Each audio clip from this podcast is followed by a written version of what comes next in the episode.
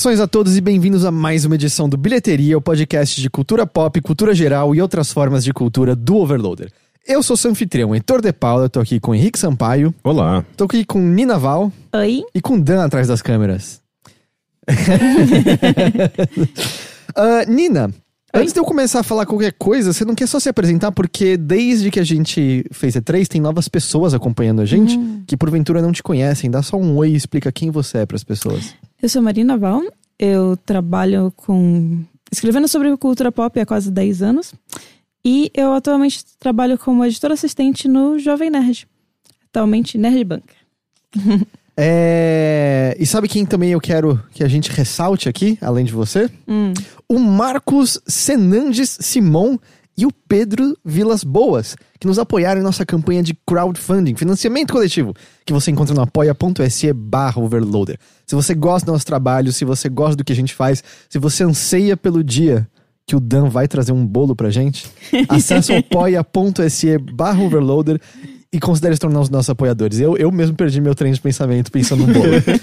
É, é legal que, inevitavelmente, acaba sendo uma referência a Portal, né? Querendo ou não. É verdade, é verdade. O Dan é nossa GLaDOS. É né? o Nossa, claro. Ele me chamou de monstro outro dia, aleatoriamente. Isso faz muito sentido. Qualquer quantia que você puder ajudar, a gente ajuda muito. Tipo, por exemplo, 3 reais, o preço de um leite, que é um ingrediente de bolo, já ajuda a gente imensamente. Porém, Ou uma, uma, uma manteiga aviação que custa um, em torno Não, de peraí. 8 reais, 7 reais. Já é, É, é, é. é mais ou menos isso, né? que também é ingrediente de bolo. Também é ingrediente, Também é de- ingrediente de Mas bolo. a, a sem sal. É? Assim só é mais barata? Não, é, é o gente. mesmo. é, Porque você não vai querer colocar manteiga com sal no bolo, É, né? é, ok, isso faz, isso faz sentido. Isso faz sentido, eu devia ter pensado. Ah, gente, como é que vocês estão? Tudo bem. Tudo bem com vocês? Tudo bem, Nina? Tudo. É, vocês estão bem? Ah, eu vou começar com o Henrique hoje. Porque a Nina é convidada especial. É, mas é que você tava pensando no assunto que você queria falar e é inusitado. Nossa, mas nem as pessoas vão sair, assim, vão debandar Ah, desse, é? desse, desse, dessa Olha- transmissão. Ou vão entrar em massa quando souberem do que você, o que você está tramando. Então, Não. pronto, cortei o Rick, a gente vai pra na primeira. feito, feito, acabou. Dei a chance, não quis, chorou, não vou ficar aqui dançando na sua frente. Nina, Hum. San Diego Comic Con aconteceu, você perdeu Sim. sua mente. É, O que, que teve de highlight, de coisa legal? Porque eu e o Rick, a gente não acompanha porra nenhuma, a gente é mó ruim pra acompanhar normalmente os temas de, de Comic Con. e Eu só, eu só vi alguém, eu acho que era o Pablo Miyazawa, do Gene, tava. Tirou. Eu acho que ele tava lá e fazendo a cobertura. E eu vi ele fez uns, uns stories do elenco do, de Twin Peaks. Só que eu não sei exatamente por que eles estavam lá, porque não tem nada de novo na série, da série Twin Peaks. Eu acho que estavam só divulgando a própria série que já existe há o quê? A essa altura, mais de um ano. Vê que, tipo, teve trailer novo de Aquaman, teve trailer novo de Vidro, que é o, o nome oficial da continuação de Corpo Fechado e Fragmentado. Uhum. É, teve trailer de Animais Fantásticos, o novo lá, com dos crimes de Grindelwald. Teve. Esse é o segundo ainda? Da... É o segundo. Hum. É, e tudo que, que o, o Rick conseguiu absorver foi Twin Peaks. Que foi a única coisa que não disseram nada. Assim, tipo, não, te- não teve cenas dos bastidores, não teve nada. Teve o elenco lá agradecendo os fãs. E aí, o- isso foi o highlight pro Rick. Não, é porque na verdade eu não acompanhei nada mesmo. Eu só vi o story do, do Pablo. E ele tinha feito, por acaso, o story disso e não das outras coisas. Daí eu acabei falando: olha, teve Twin Peaks. Uhum.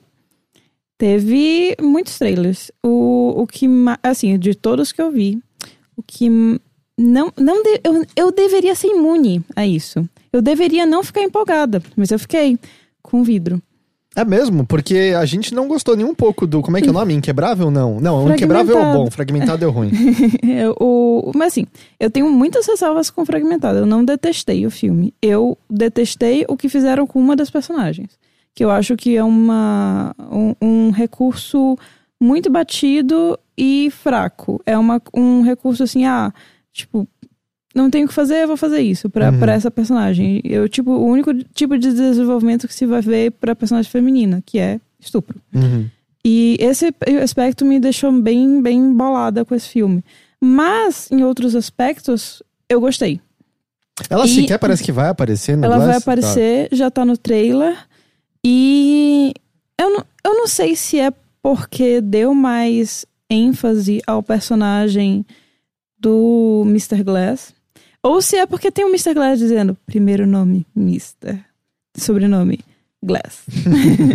tipo, é, é uma coisa que, tipo, tem um, um fanservice muito pesado nesse trailer. Muito pesado. E não deveria me afetar, eu sei. Mas eu tô aqui e eu sou humana também e eu fiquei empolgada. Você é humana também? É, às vezes sim. Hum. Às vezes eu só me sugo as alma, as alma, a alma e a alegria das pessoas. Entendi, entendi.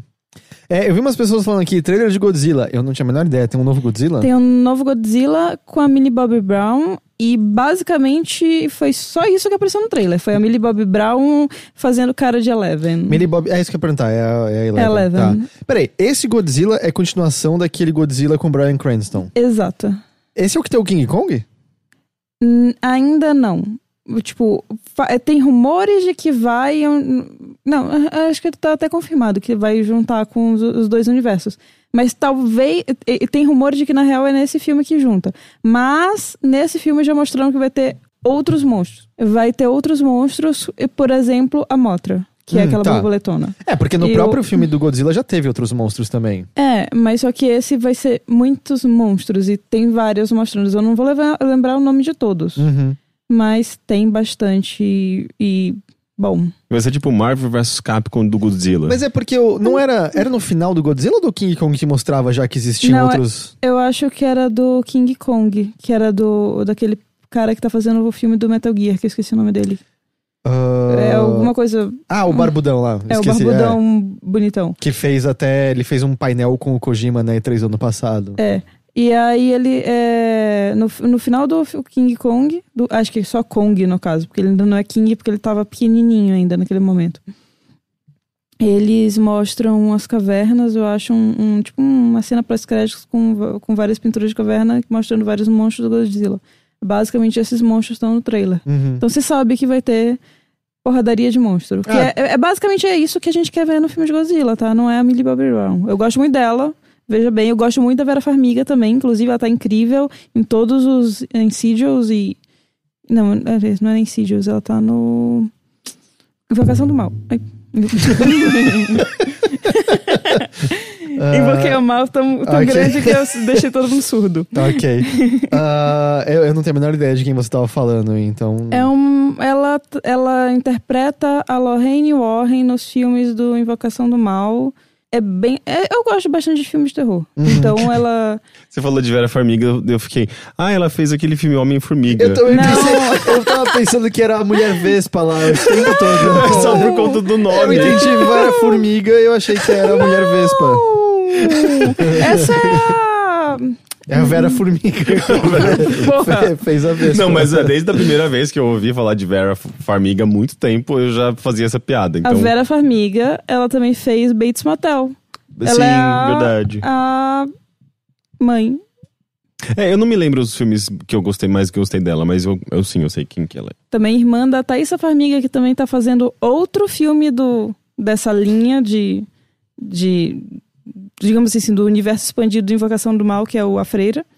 Isso me lembra, sabe que são quatro pontos pretos no chão? Não. Não. Formigas. É, então, como eu tava falando, Aham. é San Diego Comic Con. É... Também É. teve o, o trailer da série dos, do- dos jo- Jovens Mutantes, que o nome da série é Titans. Eu vi esse trailer. Esse trailer foi controverso porque ele é horroroso, não é isso?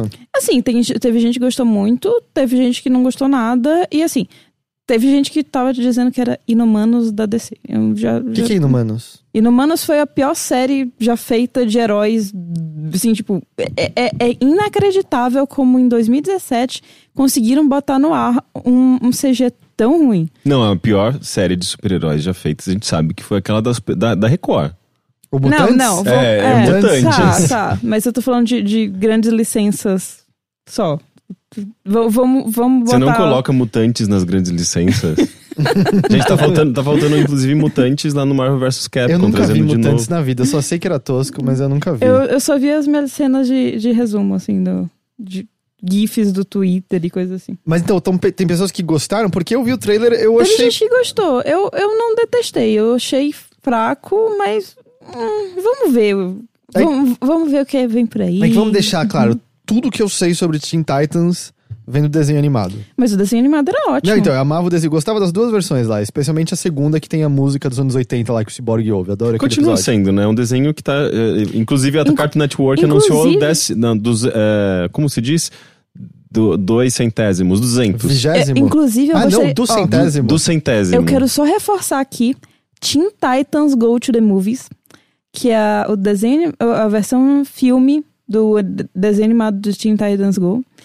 Tá com 100% no Rotten Tomatoes. Ah, é? é? o único filme da DC que tá com 100% no Rotten Tomatoes. Parabéns, Teen Titans Go to the Movies. Eu quero muito assistir. Esse aí é o que no trailer zoavam até o filme do Aquaman, não Zoavam é? tudo. Uhum. Tipo, eles se zoavam no próprio trailer.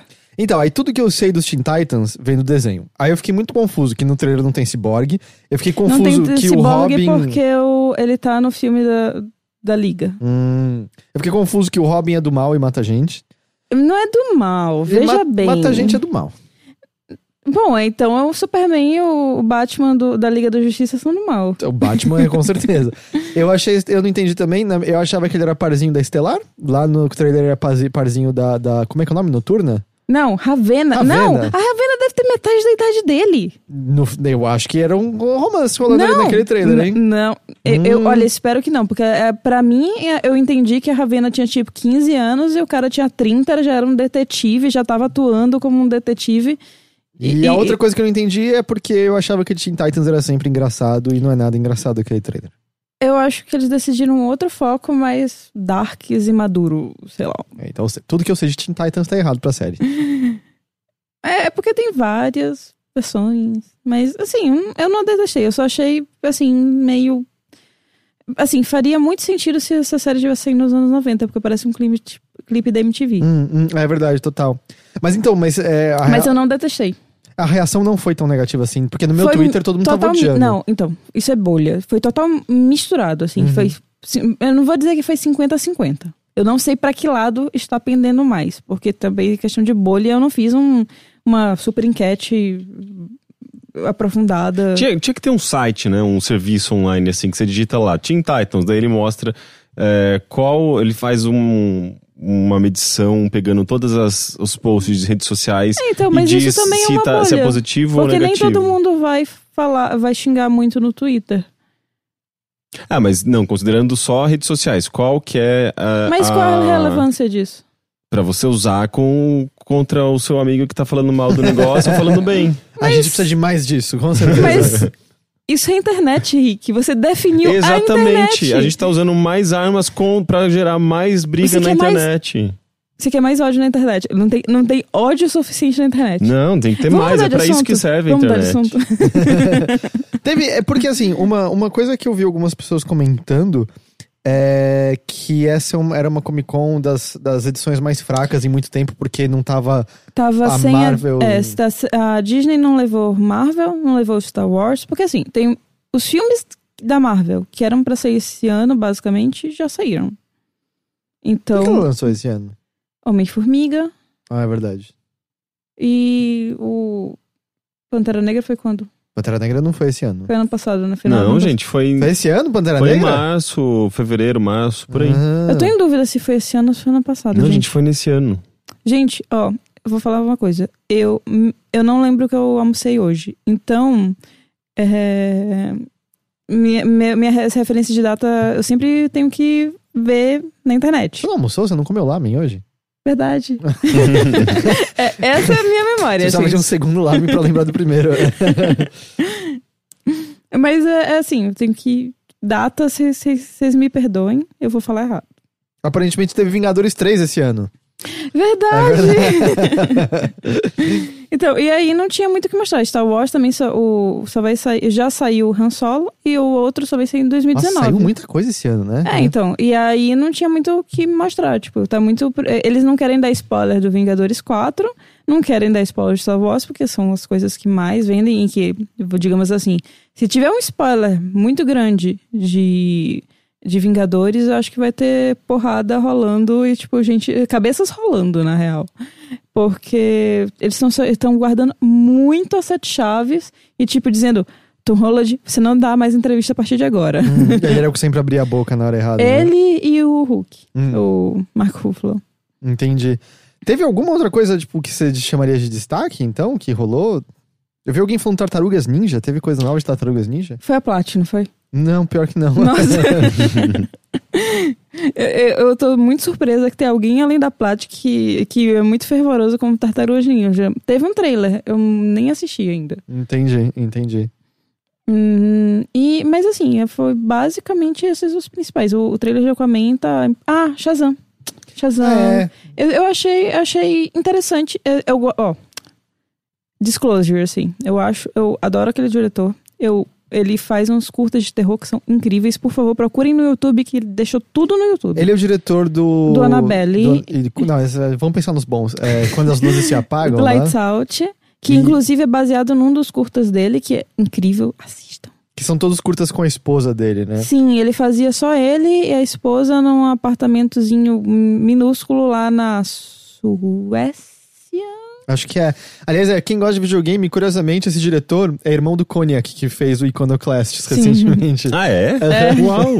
Aí, eu- aí, então, o, o, o irmão desse diretor já ficou hospedado na minha casa.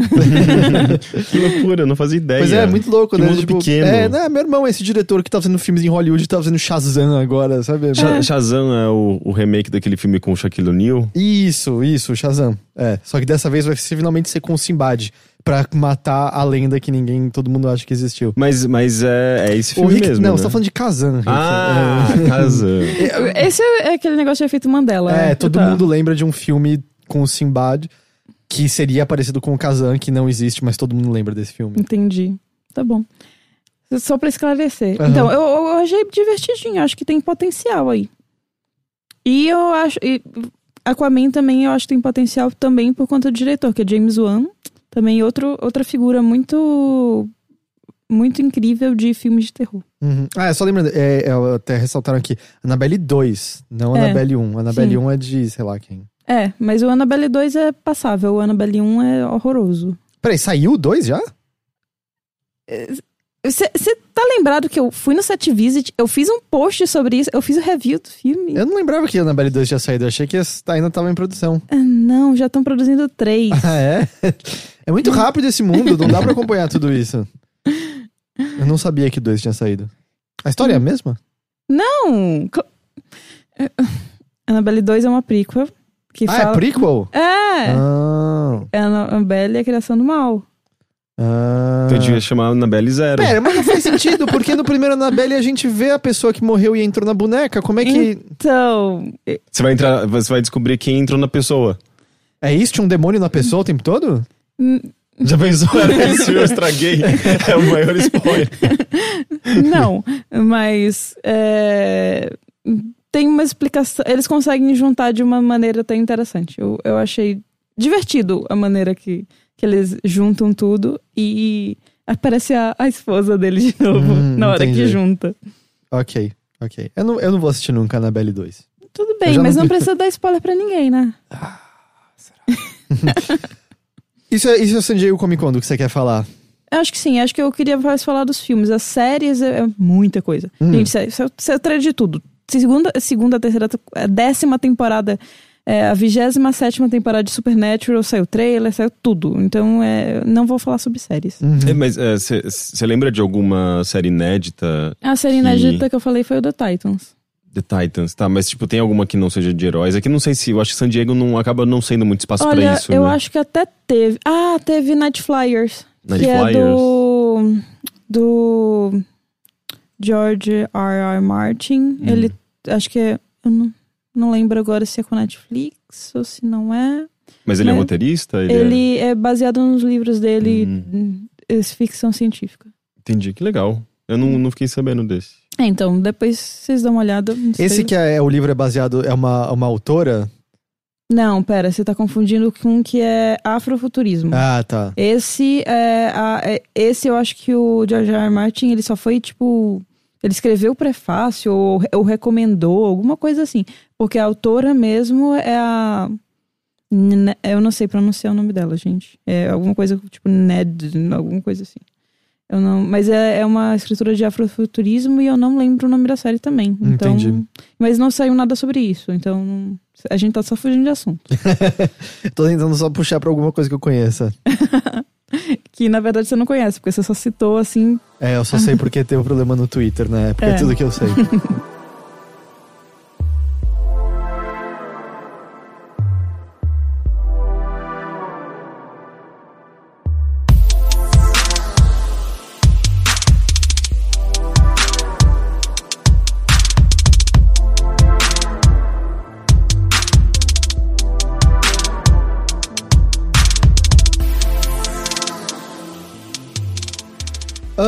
O que mais você quer falar sobre, Nina? Eu gostaria de falar sobre uma série da Netflix que tá dando treta. Ah, Insatiable. Não, não era essa. É outra. é outra série é que tá uma- dando treta. É uma tre... Não, é treta regional, mas é uma treta por conta de fake news. Hum. Que é aquela que eu te mostrei. Foi o que, o que aconteceu foi o seguinte. Peraí, qual a série? Ou você tá guardando... Super Drags. Super Drags. Então foi o seguinte, a, a Super Drags é uma série que desde que foi anunciada, avisaram, é uma série pro público adulto, como existem outras. Uma como- série animada, né? É uma série, uma animação brasileira, é, Eu não original. sabia que era brasileira. É, brasileira. Original, e por isso que a treta com a Associação de Pe- Pediatria. Desde que ela foi anunciada, anunciaram animação para adultos. Devil May Cry Baby, Akira, é, Rick e Morty. ó, tem- Adventure Time. Não, Não. Não. Tem aquele Big Mouth também da, da própria É. Netflix. É. Tem Sim, bastante- ah, e tipo Simpsons, né? É. Tantas e tantas e é. tantas. South Park, tipo, a gente pode ficar aqui a noite toda falando de séries para adultos, animadas para adultos. O que aconteceu? Começaram, é, isso a série foi anunciada em maio. Agora em julho começaram a circular uns posts fake no Facebook dizendo que a série era para crianças e era uma temática de é, são drags, são pessoas normais, é, são é, são drags normais que elas vêm, é, acho que elas trabalham como vendedoras ou alguma coisa assim, um emprego mó sem, sem, sem graça. E aí, de noite, elas se transformam, elas viram super heroínas que são drags também. Elas ganham poderes. Elas ganham poderes. Ou elas possuem poderes. Eu acho que elas, elas possuem poderes e elas se, trans, é, tipo, se transformam no sentido de Superman, sabe? Tipo, Uhum. tiram a roupa e. Elas são drags o tempo todo por baixo da roupa normal? Se eu não me engano, assim. E elas têm um emprego uma, mó sem graça e elas viram super drags. E aí falaram: Meu Deus, é um desenho super-herói com drags que vai desvirtuar nossas criancinhas. Ainda bem. Nossa, tipo, é, Pablo de Vittar foi longe demais dessa vez. Foi, um, foi uns posts assim nesse nível. E aí a Associação de Pediatria, Associação Brasileira de Pediatria, viu esses posts e acreditou que era para crianças. E aí ela fez uma, uma nota de repúdio enorme, falando: não, nós apoiamos a diversidade, mas. É, e aí eles pediram que a Netflix cancelasse, pensando no bem das crianças que não vão assistir, porque o Netflix tem a, tem a grade infantil que você pode fazer um perfil só para crianças com senha, para que não acesse o seu perfil, para garantir que seu filho pode só vai ter acesso à programação infantil da Netflix, que não a Super Drags não estará lá. Eu fico imaginando a, a resposta da Netflix nas redes sociais, assim, tipo, com a social media super lacradora, dando uma resposta super di- direta. É, e aí, pra piorar essa carta, o G1 entrevistou um dos pediatras. Aí eles falaram, não, mas tem outras séries. Ele citou, acho que citaram até Rick e Morty. E aí ele falou, ah, mas tem, tem outras séries. Por que que, por que que essa Super Drag está dando problema? Tipo, outras séries animadas para adultos. Por que que essa vocês é, é, fizeram essa carta pedindo pro cancelamento pra Netflix e tal? Aí o pediatra teve um Deu um bug na cabeça dele. deu um bug na cabeça dele e ele falou alguma coisa no sentido de ah, mas é super-herói, né? Super-herói é você, você não faz pra adulto, né? É pra criança, claro que é pra criança, é super-herói. Eu concordo com esse pediatra. E aí você pensa em Logan, que é um puta filme independente de ser super-herói, é um Tinha criança na sala do cinema quando a gente foi ver. Veja bem, a classificação etária é 16 anos. O pai pode levar, mas tem que ser acompanhado e tem que ser supervisionado. Eu vou dizer que o pai tá errado? Não vou dizer que ele tá errado. Ele, vai- ele faz o que ele quiser. Só que tem que. é- é- é- Ele está ciente que o filme é- vai ter violência, sangue e destruição. É, aí, a- se você quiser ver Super Drags com seu filho também, é só você dar acesso a ele ou com a sua conta e assistir do lado.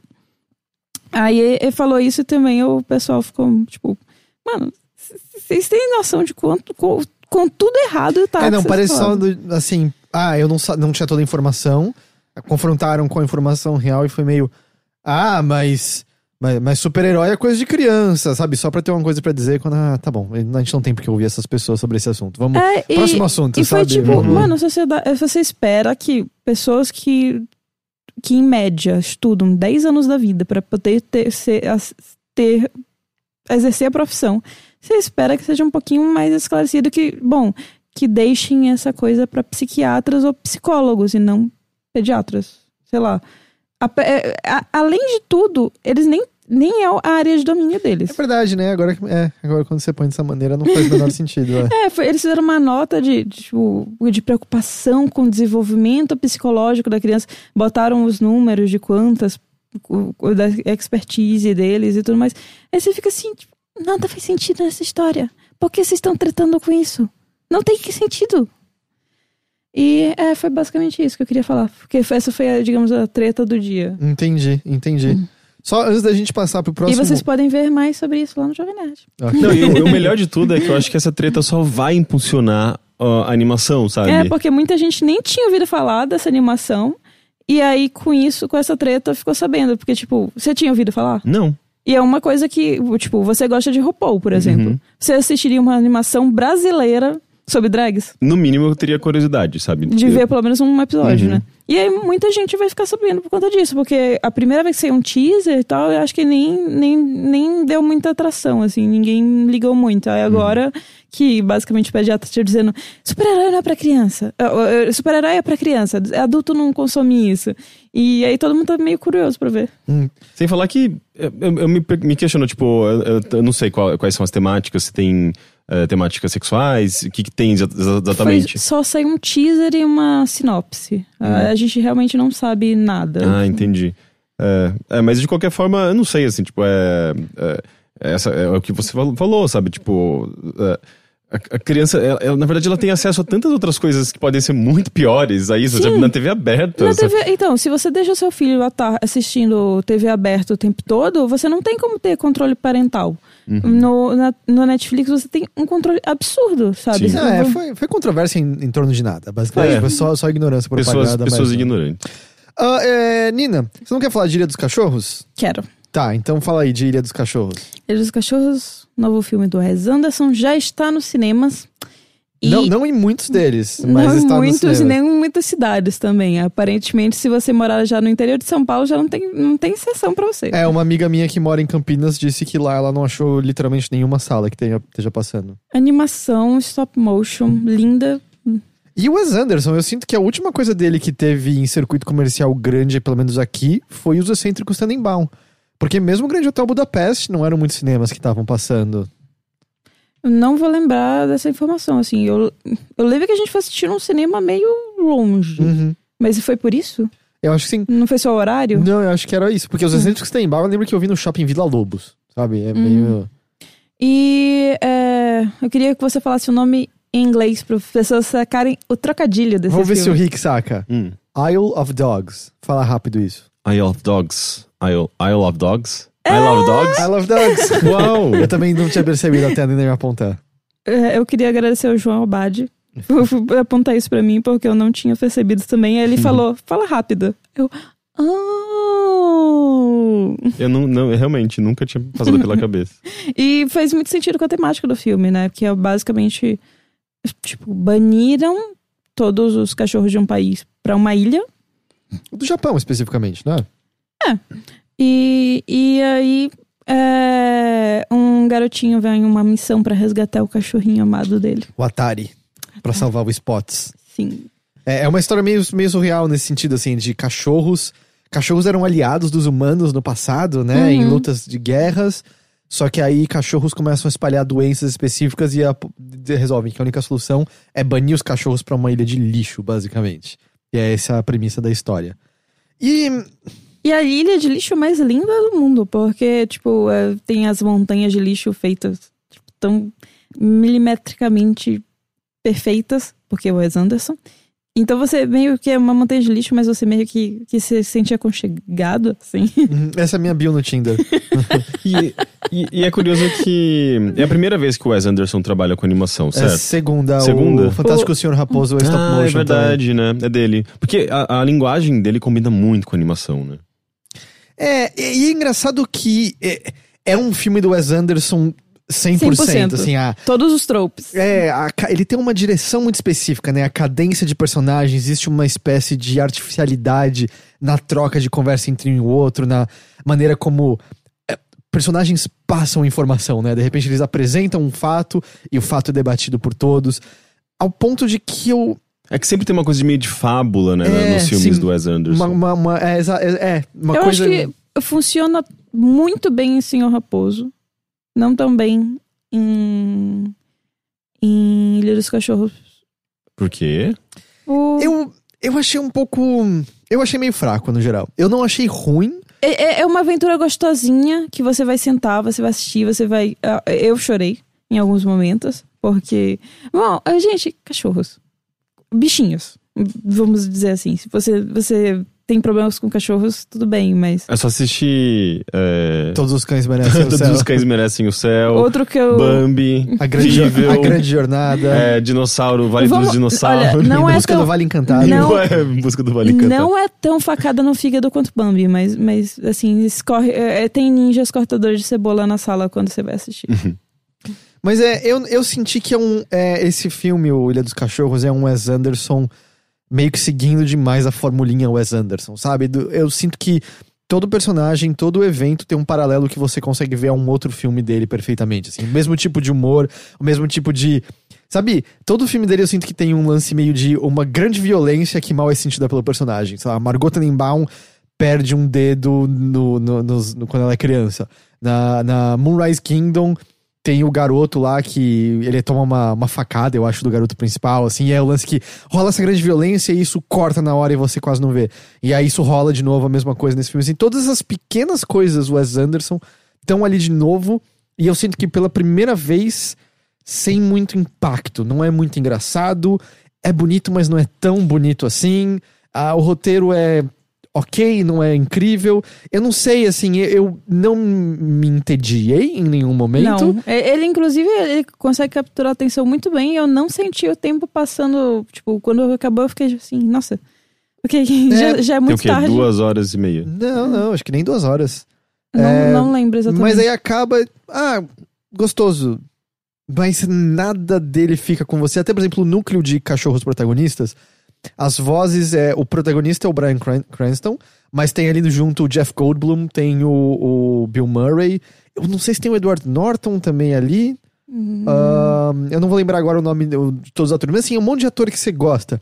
Mas tirando o Brian Cranston, que é o protagonista mesmo, junto do Atari, os outros cachorros que são essas figuras que você adora, esses atores que você gosta, eu sinto que você não distingue muito um do outro, você não sente a personalidade, porque o Wes Anderson é muito bom nisso, né? De é, personagens que são quase caricatos em, certa, em certo aspecto, que você gosta de ver um interagir com o outro, sabe? Eu acho que ele se, se- ele se exalta muito nisso, assim. É, sempre tem algumas interações divertidas nos filmes deles. Você diz você gosta de ver, eu não gosto muito não, que eu não, não sou muito fã do Wes Anderson. Ah, É, eu gostando, esse é um dos traços que eu gosto e tal. E nesse não, assim, esse grupo desses quatro cachorros é meio. ah, é que eu não ligo pra eles, nada acontece de relevante, sabe? É meio estranho. É, eu, eu concordo com isso. E até assim, por exemplo, eu consigo apontar é, alguns traços de personalidade. Algum que sempre tem um, um rumores que ele ouve, que ele repete. E eu, eu não lembro mais qual era o cachorro que fazia isso. Eu lembro das traços de personalidade de cada um, é, o que cada um gostava. Tinha um mais esportistas, que tinha um assim. Mas eu não lembro qual é qual. Eu só lembro do, do protagonista. Que é o. Que, É, eu também não vou conseguir destacar cada um deles de, de maneira nenhuma e tal. Mas é. Eu não sei, assim, eu achei meio. É, e assim, ó, também tem outra coisa que a gente tem que ressaltar. A gente tinha acabado de assistir Anomalisa, que é um filme Hum, que é cons- maravilhoso. então, a gente assistiu acho que semana passada, semana É, retrasada. E, e isso eu acho que também afetou, porque o Anomalisa, ele consegue usar a mídia como eh, de- de uma maneira que você não espera e que acrescenta muito ao roteiro. Tipo, o fato dele ser stop motion influencia na maneira que a história é contada. Então, isso é. Tipo, e também o fato de, por exemplo, eu ter assistido Cubo e as Cordas Mágicas, que é um filme da Laika e ele é lindo, lindo, lindo, lindo, lindo. Eu tenho um probleminha com o final, assim, que eu achei muito apressado. Mas o filme, visualmente, assim, é uma das coisas mais bonitas, assim, que eu já vi, assim, de stop motion. Principalmente de stop motion. O cubo, O especificamente. cubo, especificamente. Mas, é, e aí, você... É... Esse é lindo também, mas eu acho que os da Laika sempre voltaram no meu coração. É, tem alguns detalhes legais, por exemplo, quando alguém tá assistindo alguma coisa na televisão, é um desenho animado, então mistura desenho É. animado com animação de stop motion ali. Tem coisas impressionantes. Não é um filme desagradável de maneira Ele, ele, nenhuma, mas pelo ele é contrário, né? Ele é um- um- uma ida ao cinema muito boa, assim, É. muito divertida. Só meio, eu não sei, assim, eu, eu, eu gosto do Wes Anderson no geral, assim, eu é, eu gosto Ah, de, é, de- Isso também é uma coisa boa pra, pra deixar claro. Se você não gosta de Wes Anderson, você não, Não, gosta. é, deixa, deixa sair. Eu, Mas eu, eu- fiquei é, interessado nele Netflix. justamente por ser animação e. É, porque eu acho que a, a linguagem dele combina mais com animação do que com filme. Eu sempre acho muito caricato, sabe? Tipo, o mais bonito É, então, que seja, o que- Hotel Budapeste ou os excêntricos Ten- Tenenbaums. É tipo, parece que é tudo muito artificial. E eu, Eu- quero, eu prefiro ver isso no formato de um, Eu sei lá, go- um livro infantil. eu sabe? acho que eu gosto muito de O Grande Hotel Budapeste justamente por quão exagerado e caricato ele é. E eu acho que por, por a gente já estar acostumada de, de em outras eh, em animações principalmente ser umas coisas mais caricatas, eu acho que o impacto foi menor pra mim. Faz sentido? Uhum, É engraçado, eu gosto justamente desse aspecto no Wes Anderson, sabe? Essa quase teatralidade de tudo. né? Tanto que é tudo muito sim. arrumado, é tudo muito coreografado e, E tal. o, o a movimento da câmera às vezes parece cortinas Uhum, também. é, né? total. É tudo muito linear, É. né? Tipo, muito zoom. São, são elementos até bem antigos, assim, dos anos 70. É, Tem um quê de Kubrick até, assim, tipo, na... na é, é, como se diz? Na, na- quando as coisas estão numa, numa harmonia muito grande, Sim. sabe? Uns, uns enquadramentos muito Parece a primeira, a primeira hora de Bioshock Infinite. Sim. É, e aí eu acho que tem, tem uns que eu gosto. Eu adoro Royal Tenenbaums, eu adoro Moonrise Kingdom, adoro Hotel Budapeste, adoro Darjeeling Limited, ah, adoro Bottle Rocket. Ah, acho que não funciona sempre. A Vida Maria de Steves, isso é mais fraquinho. Eu não sou tão fã do Fantástico Senhor Raposo. O Ilha dos Cachorros eu não acho que é o pior, mas eu acho que é o que menos me marcou de qualquer maneira, sabe? Assim, sabe esse filme que você assiste? É como comer um balde de pipoca. Você- eu comi, eu não sei o que foi isso aqui exatamente. Não, mas se for a sua, sua primeira pipoca, daí é bom. mas a, a segunda a- em diante é tudo igual. Não é, não é novidade. É, não sei, é meio isso. Quando você a não come ser que você algo... coma uma pipoca Tá- sabor manteiga. Tá bom, o exemplo da pipoca não foi bom. Não, mas, é, mas eu, acho, eu acho que a gente. Eu, eu acho que eu posso resumir minha experiência com, com tipo, Anomalisa estragou Ilha dos Cachorros pra mim. É. Mas aí é, é não um- estragou, assim, estragou entre uma aspas. casualidade, né? Porque uma você assistiu antes. Eu acho, então, eu acho que se eu tivesse invertido a ordem e assistido Ilha dos Cachorros antes, de, Anomalisa depois, eu ficaria mais impactada com esse filme. Mas como foi muito próximo e é, e talvez também o fato de ser o Wes Anderson, talvez eu esperasse mais. É. Uhum. Tem várias, tem várias coisinhas. Eu acho que o filme de maneira nenhuma é ruim. Foi uma, foi, foi uma, uma um, um, um período que eu esteve sentado e concentrado numa coisa. Foi extremamente agradável. Foi assim, foi delicioso assistir aquele filme. Mas, tipo, não, não levei comigo para pro resto do dia, digamos assim. Uhum. Pro É. semana. Eu acho que você termina de ver, você esquece dele imediatamente. Não, não acho que esquece imediatamente, não. Eu, Eu não sei nem mais o que a gente tá falando, eu esqueci. Eu acho, por exemplo, eu perdi o, o meu cachorro ano passado. Então, tipo, qualquer coisa com um cachorro vai me impactar um pouco mais. Então, por isso, não, não acho que ele é tão descartável quanto você tá apontando. Mas, eu, eu acho que eu esperava um pouquinho mais. Entendi. Isso é Ilha dos Cachorros, por enquanto, tá em cartaz de cinema. Ah, se não tem na sua cidade, ah, vai no Torrent mesmo, dane-se, cara. Esse filme já saiu nos Estados Unidos há uma era, você Eu consegue acho baixar que lá. também dá pra alugar na, no iTunes. Ah, então pode fazer isso, é. Eu acho que é, é, talvez a Fox tenha um, pró- um aplicativo próprio. Hum. Mas tem, tem maneiras legais de conseguir esse filme. Não precisa baixar no torrent. Ok, então. Não fica incentivando a pirataria. Não, eu tô só dizendo que se a pessoa não tem acesso, as pessoas têm que ter acesso à cultura. Se os cinemas não viabilizam isso, a pessoa tem que achar o seu próprio meio. Eu- hum, Se tem o meio legal, legal. Se não tem, pirateia. Você tem que ter acesso à cultura, cara. Não tem isso de barreira, não. O Ri concorda comigo. Concordo. É. Tem, se, se a distribuição não tá ajudando, é, a- tipo, tem poucas pessoas interessadas em lucrar aqui no Brasil. Então, Então não vai. quer lucro, então tá, na- tá- é pirata mesmo.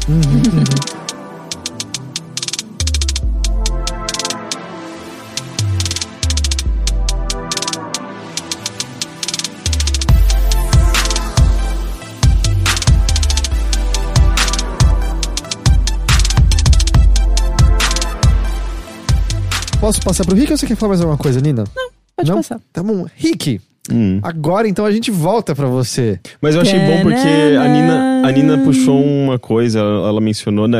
É, eu acho que foi a Nina que mencionou em, em um certo momento, algo que está contido nisso que eu vou falar. Hum. Que, na verdade, eu, eu tô fazendo uma pesquisa eh, sobre ambientalismo porque eu tô escrevendo um roteiro para um vídeo que vai envolver Sonic e ambientalismo.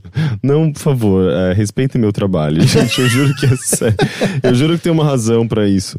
É, gente, todos os furries, é, é, marquem os amigos furries pra assistir a live. Todo mundo que gosta de Sonic. eu vou- É, eventualmente isso vai virar, um, vai virar um vídeo e as pessoas vão poder ver por conta própria pra entender. Na verdade, o que eu vou falar talvez até, até antecipe alguns conteúdos que eu vou explorar nesse vídeo.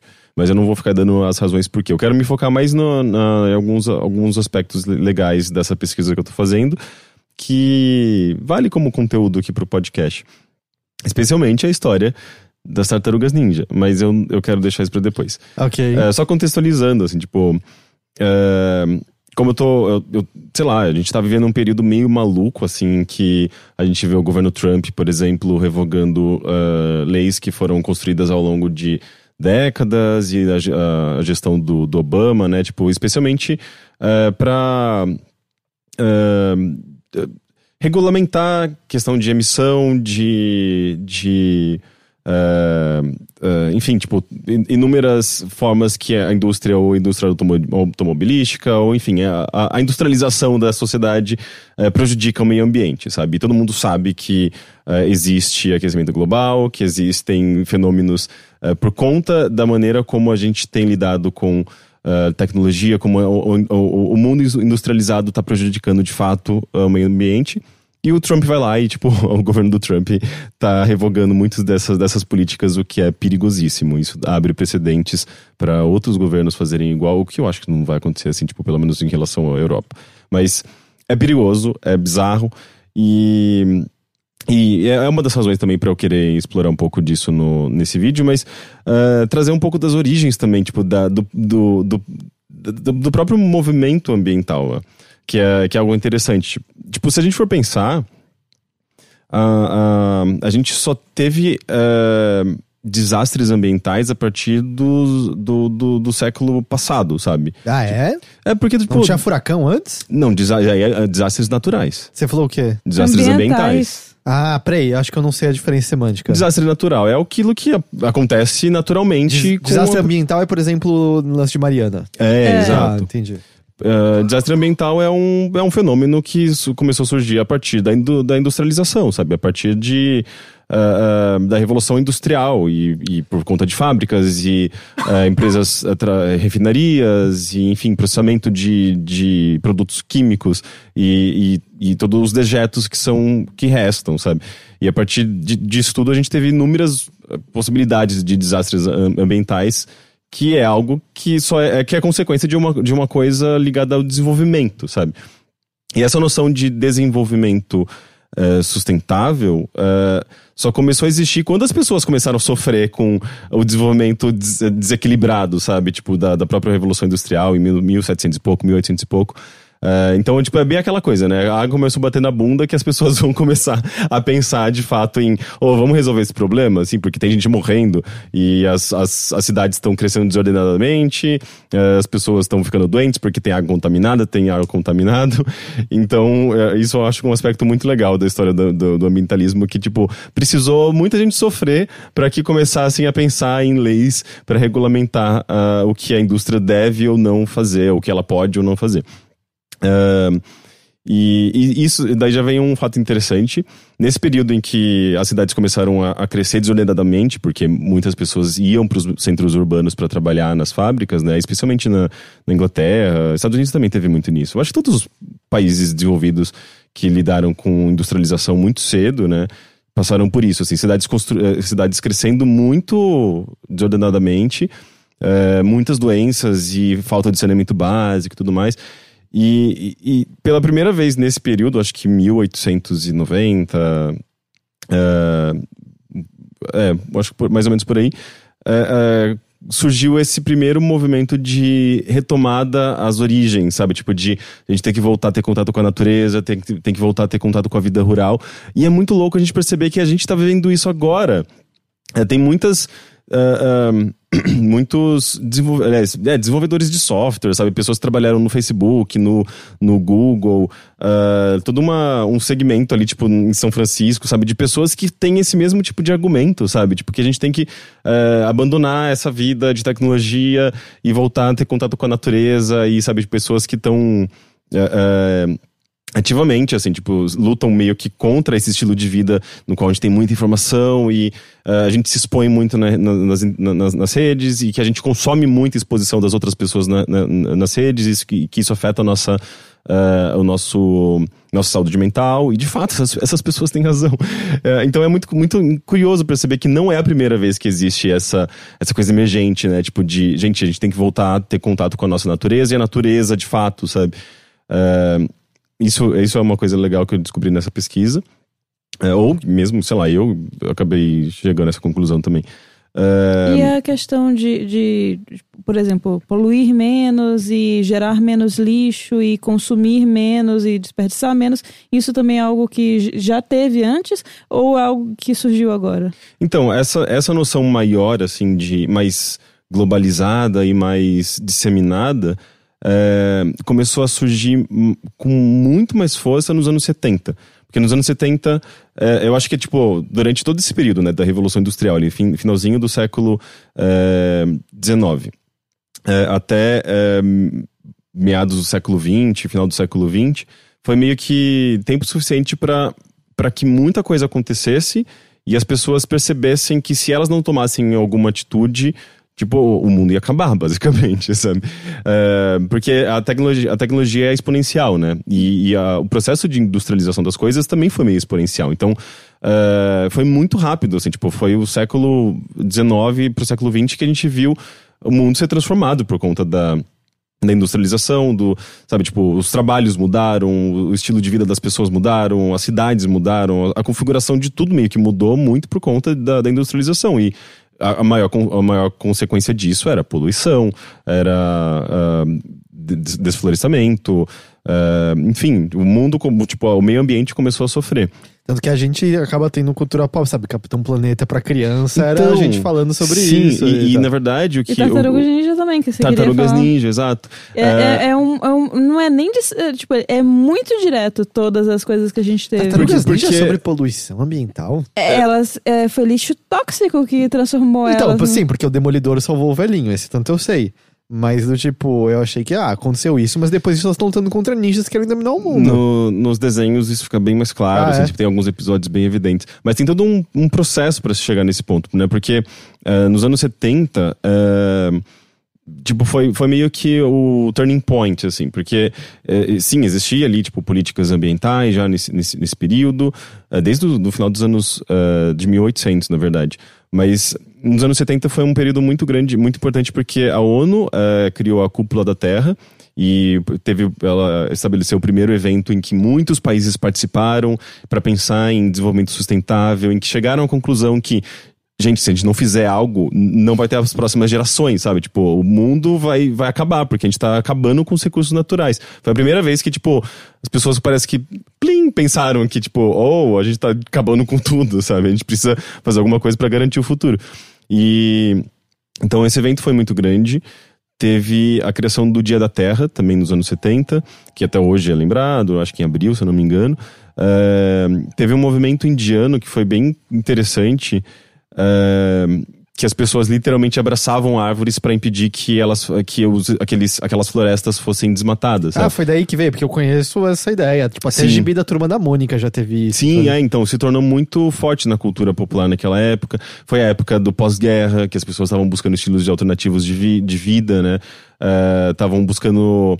eh, não sei, tipo, meio que fugir da realidade da guerra de alguma forma, sabe? E novamente tendo contato de novo com a natureza. Eh, então, tipo, muita coisa estava acontecendo no contexto político, social da época para que as pessoas passassem a pensar mais em, em meio ambiente. E isso, isso acabou ganhando muita força na cultura popular. E daí, nos anos 90, a gente vê tipo, isso como consequência dessa popularização da- do meio ambiente como um tema comum, sabe? Tema importante, relevante eh, na vida das pessoas. Que a gente vê Tartarugas Ninja, Capitão Sim. Planeta, Mas espera. Xuxa contra o Baixo Astral. De certa forma, Como sim. Isso se conecta com Sonic? É, Sonic tem uma mensagem ambien- ambiental também. Tem? Tem. Não, é, é, tipo, é bem evidente, na verdade, né? o, o Robotnik tá, tipo, transformando em robôs os animaizinhos da floresta. Ele É, tá tem- tem- uma usina tem- tóxica. Tem da- muita coisa, né? Tipo, o Robotnik, ele, ele instala... eh, se instala numa ilha eh, e, e, basicamente, ele é o único homem no, no mundo do Sonic e, e ele tá atrelado à industrialização, à tecnologia e ele causa poluição, sabe? No, no Sonic 1, por exemplo, qu- quanto mais você avança, né? Tipo, no jogo... Quanto mais você mais próximo você tá do Robotnik, digamos assim, de chegar na base dele, o jogo vai ficando mais sombrio e mais tecnológico e mais industrializado e mais poluído. É. Tipo Earthbound. Earthbound tem essa mensagem o também? 3. O, o Mother 3, que nunca foi. Ah, sim. Eu não, eu não me lembro, eu joguei pouco, na o verdade. nossa, o Mother metade. 3 é, tipo, pesadão nisso. Tipo, começa tudo, as florezinhas e tudo É, bonitinho, lembro. as árvores. De repente, o, o dinossauro vira metade, metade robô, porque tem uma influência do, dos vilões. E aí, tipo, tudo eh, você vai, vai. Tudo que você vai passando cada vez mais vai ficando industrializado e, e as pessoas obcecadas por televisão. Ou pela, eh, eu acho que eles dão um nome diferente, tipo Happy Box, alguma coisa assim. Uhum. Mas é basicamente as pessoas ficam obceca- obcecadas por essa novidade que é a televisão e não ligam para o que está acontecendo, que é tipo tudo sendo destruído pela, pela poluição, pela industrialização por- e pela destruição do meio ambiente. Uhum. E tipo, meio que uma, o nome da série é, tipo, tem um globo terrestre. Uhum. Hum. E é, É- tipo mãe, Ah, e é, é natureza, É, é, é ser- Gaia. É. E, e- e amarrando com tudo, são super drags que salvam as coisas lá. Então, mas o lance da, da tartaruga- da- das tartarugas ninja que eu acho muito engraçado é que. Eh, sim, existe uma mensagem ecológica né, por trás. Eh, tem alguns episódios eh, do desenho em que Eles, eles, comem junk food, mas é, é- tem uma É. mensagem ecológica. Mas eh, tem episódios do desenho que eles falam, eh, tipo, de, de uma maneira bem didática, né? Tipo, oh não, tem. eh, eh, alguém jogou uma garrafa plástica no rio. Eles pegam a garrafa plástica e, tipo, e dão uma lição de moral, sabe? Meio que pra, pra- ensinando a criança, tipo, que você não pode fazer isso. E eles falam, tipo, a o plástico demora não sei quantos anos. Aliás, não, não é. de- eh, não é eh, Biodegradável. biodegradável. Ah, e e- tem um- umas liçõezinhas, assim, sabe? Tipo, ecológicas. Teve um gibi do Sonic que foi lançado aqui no Brasil, eu comprei umas edições. É, faz muito, muito tempo, nos anos 90, que era totalmente. O grupo do Sonic era de protetor do meio ambiente 100%. assim, Hum, eu não falavam- sabia.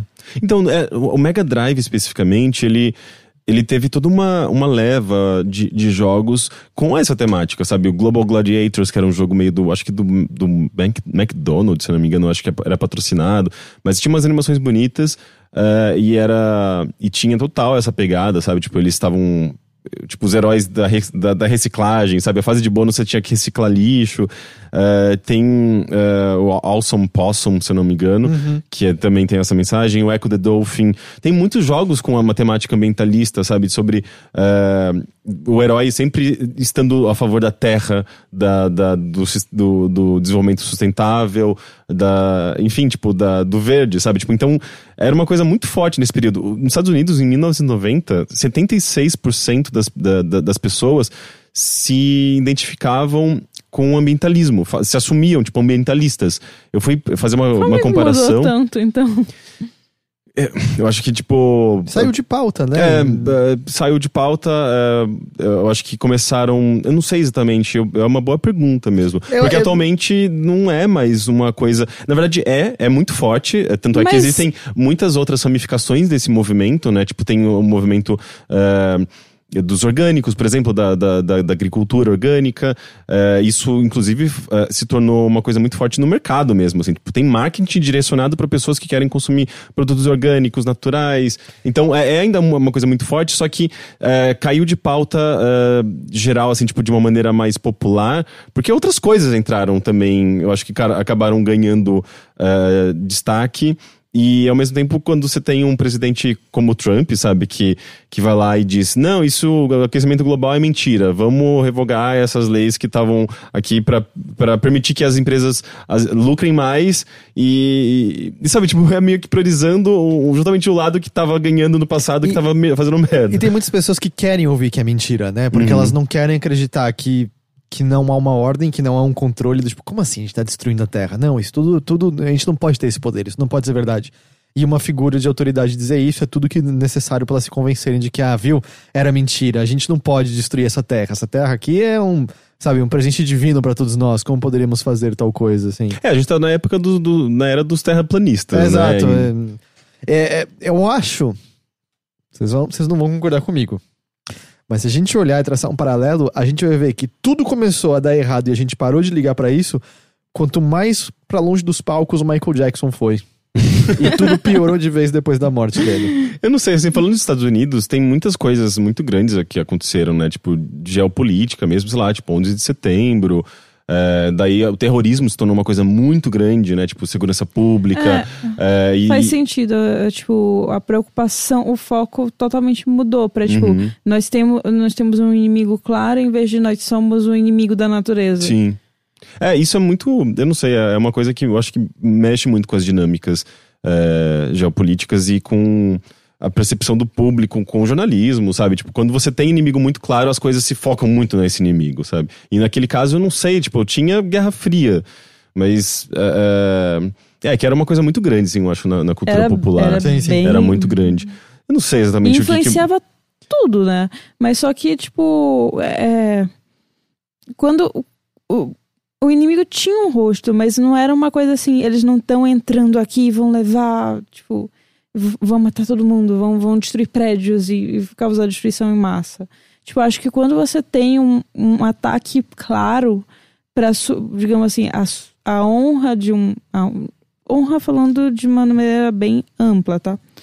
Quando, um, mas um ataque como, por exemplo, 11 de setembro, a lembrança que isso traz é, e você usar isso, tipo, eu acho que é sempre é muito mais forte do que simplesmente um inimigo que tá ali sempre sempre dizendo eu vou, eu vou, mas não fazendo uma coisa terrível em massa, Uhum, de fato. sim. É, mudou tudo depois disso. Uhum. É, mas aí, tipo, voltando à história das tartarugas ninja, que eu acho muito divertida, é que, apesar de toda essa, é, é, essa proposta ecológica, didática e tudo mais, ela quase foi responsável por um desastre ecológico. As tartarugas Oh, ninja? eu fiquei sabendo disso. No, no Reino Unido. Mas sabe que elas não existem. o quê? Não, é, é, é por outra coisa. Ok. É vamos dizer que é por conta de marqueteiros. É, ok, é. ok. Ah, sempre, sempre, né? Mano. Ó, desculpa, É, pe- peço perdão pelo vacilo, eu sou formado em comunicação e publicidade, então desculpa aí, gente. Mas ah, basicamente no Reino Unido, ah, enfim, ela foi, ah, foi um país também que, em que a série fez muito sucesso nos anos 90. As crianças assistiam, compravam produtos e muitas pediam para os pais tartarugas como ah, bichinho de estimação. E, Você e não sabe era. pra onde está indo, né? E não era, e sabe, não era comum as, as pessoas ali terem tartarugas como bichos de estimação. E passado um tempo, as crianças cresciam, as tartarugas cresciam, elas não tinham, as crianças não tinham mais interesse nas tartarugas, elas ficavam lá enchendo o saco, e eram bichos meio grandes, né? Porque quando é pequenininho é fofinho, bonitinho, tá lá nadando no, no, no, num tanquezinho de água. Cê- não sei se é assim que se cuida de compra tartaruga, um mas... É. negócio que aparece aparentemente desse tamanho e ele vira um bicho desse tamanho. É, um bicho eu muito tive, grande eu pesado. tive, eu tive duas. É, Ah, era, é? era justamente era um aquário que metade tinha água, metade era fora. Era a clorofilda E a outra chamava Antonieta Alves Não Taxista. Isso por influência também de Tartarugas Ninja, hein? não, não, foi anos depois, eu só queria ter Ah, tartarugas. entendi.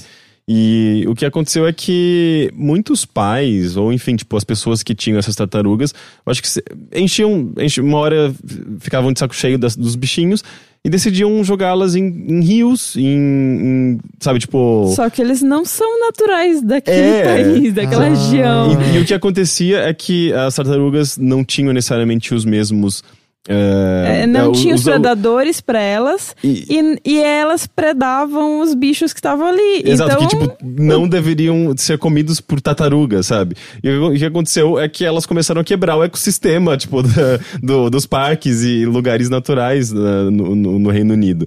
E, e- e- se não se ninguém tomasse alguma providência, aquilo poderia gerar consequências futuras, sabe, para aqueles ecossistemas. Então, ONGs tiveram que se, se organizar, em, em- não acho que teve, não sei se teve investimento do próprio governo, mas para recolher essas tartarugas, criar um ambiente talvez cativeiro para que elas pudessem eh, continuar sobrevivendo de uma maneira decente.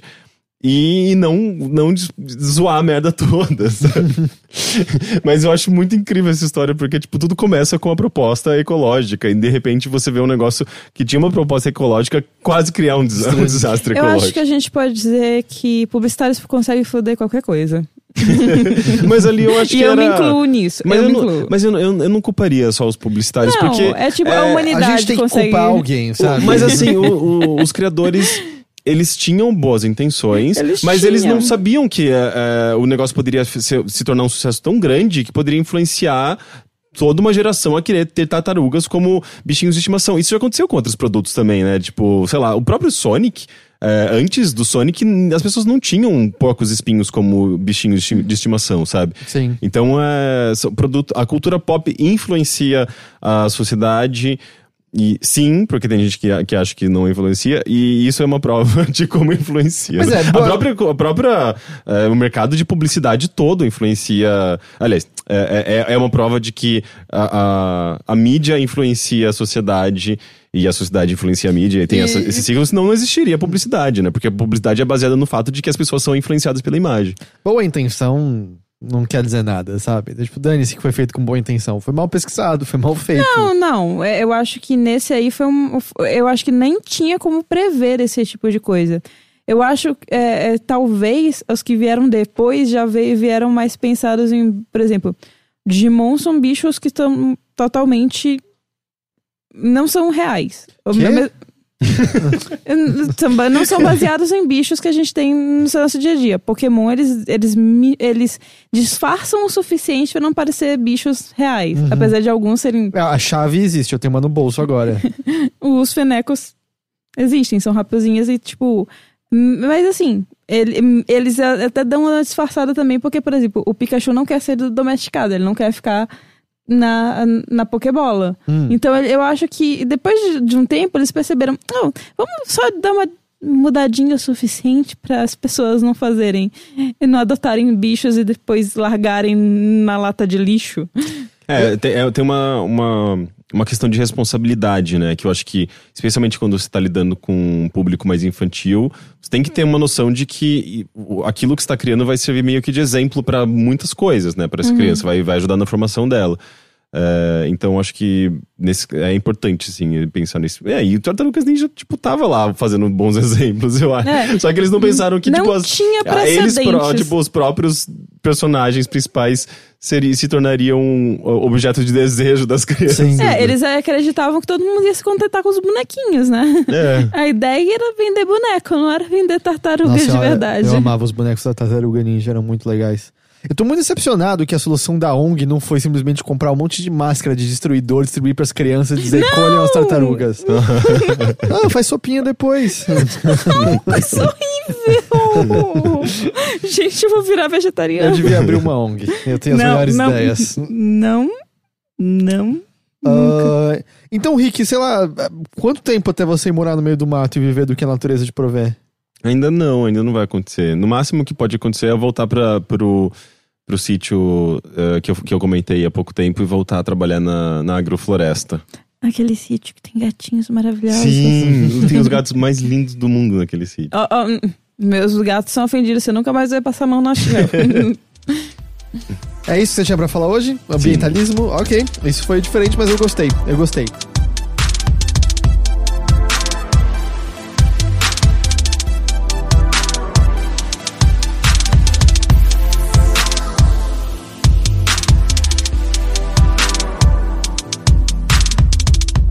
Gente, eu, eu tinha a Ilha dos Cachorros. Eu tenho uma coisa que eu quero falar, que eu quero falar muito, porque eu gostei muito, muito, muito. E eu gostaria que vocês, as pessoas vendo que se interessassem, assistissem, porque eu acho que vale muito a pena. Eu assisti um documentário chamado City of Gold. Vocês já ouviram falar sobre isso? Não. Eu acho que não. O que acontece? No último dia 21 agora, faleceu o Jonathan Gold. Jonathan Gold era um crítico gastronômico. E ele foi o crítico gastronômico que mudou a crítica gastronômica moderna completamente. City of Gold se refere ao fato de que ele era morador de Los Angeles, amava Los Angeles, e o sobrenome dele, Gold. Ah, uma das pessoas que aparece entrevistada no, no, no documentário é justamente o David Chang, que é um cara que tá na. que é um dos produtores, né, no Ugly Delicious. E É o apresentador, eu diria. apresentador também. E ele é um dos caras que chega a falar um pouco dessa crítica astronômica que o Jonathan Gold fez. Mas o que, que é essa figura? Assim, ele é um cara que teve uma. Ele, ele tem uma formação muito peculiar, assim. Ele é um criado por pais que sempre alimentaram ele de muita cultura desde muito cedo. Então, assim, ele criança aprendeu a tocar violoncelo e amava ópera, assim. Ele adolescente tinha quiz na rádio de descubra que ópera é essa, ele ganhava todos. Uhum. E aí ele teve então essa base cultural erudita. Só que aí ele, adolescente, foi levado por um amigo para um show de punk rock.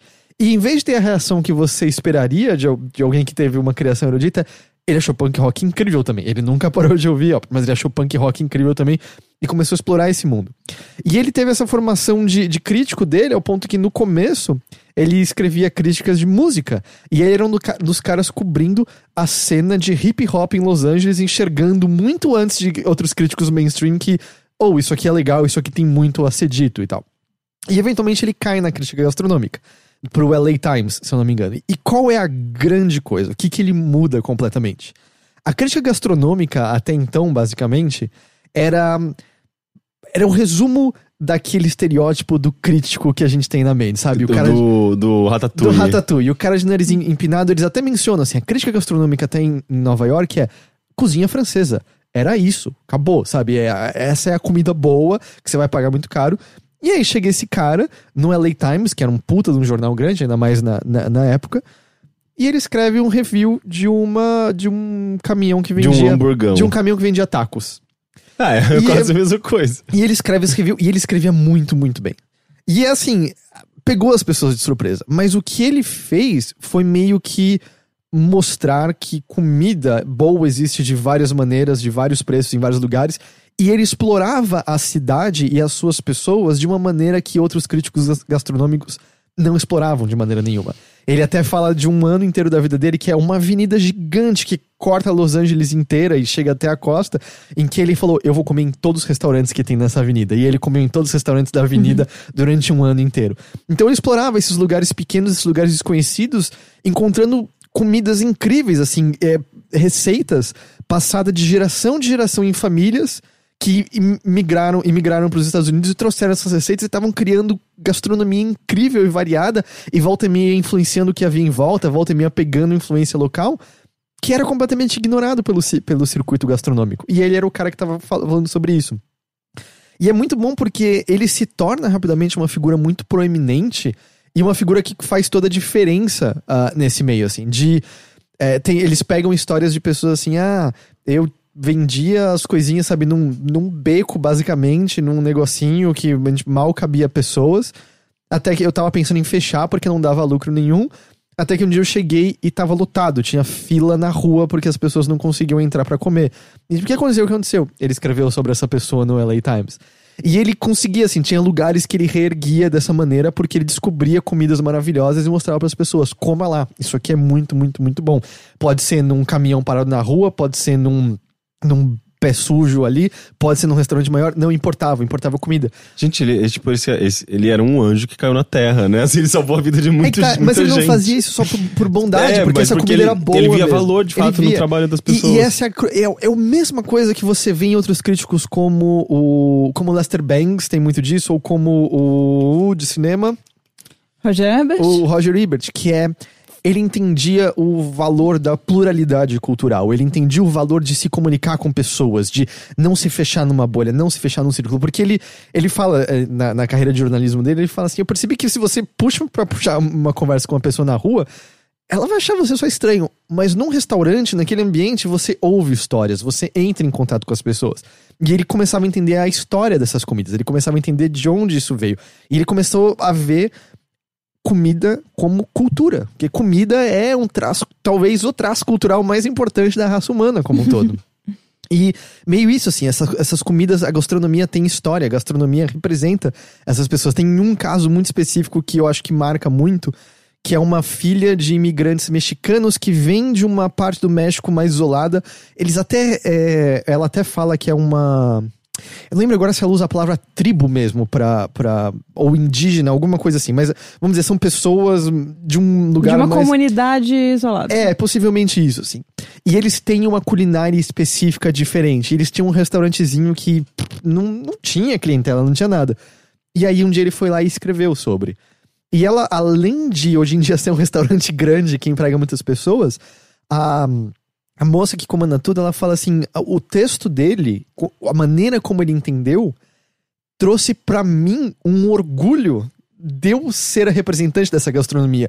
Porque até então era uma coisa que ninguém conhecia, era uma coisa tão pequena, tão de lado, que parece que a impressão que fica é, puta, eu trouxe essa tradição de comida lá, mas é uma bosta, né? As pessoas não gostam disso, isso aqui não é considerado comida boa. E aí esse cara escreve dizendo, isso aqui é comida boa, assim. E aí ela falou que bate um orgulho, assim, não, eu sou essa pessoa, eu vim lá de trás, eu vim daquela região, que é muito legal. E parece que o texto dele era sempre muito sobre isso, assim, tem vários, ah, vários chefes, vários cozinheiros que mencionam que eles entenderam melhor o que eles estavam tentando fazer e o que eles almejavam com a cozinha deles por conta dos textos do Jonathan Gold. Nossa, Ele que é- lindo, né? é muito legal. Assim, é muito. E ele é uma figura, o exato oposto do crítico de nariz empinado. Ele tem uma voz macia, ele fala tudo meio tranquilo, ele não se impõe muito. Ele vai num restaurante uma hora, lá que, é- que ele já foi várias vezes, é um dos favoritos.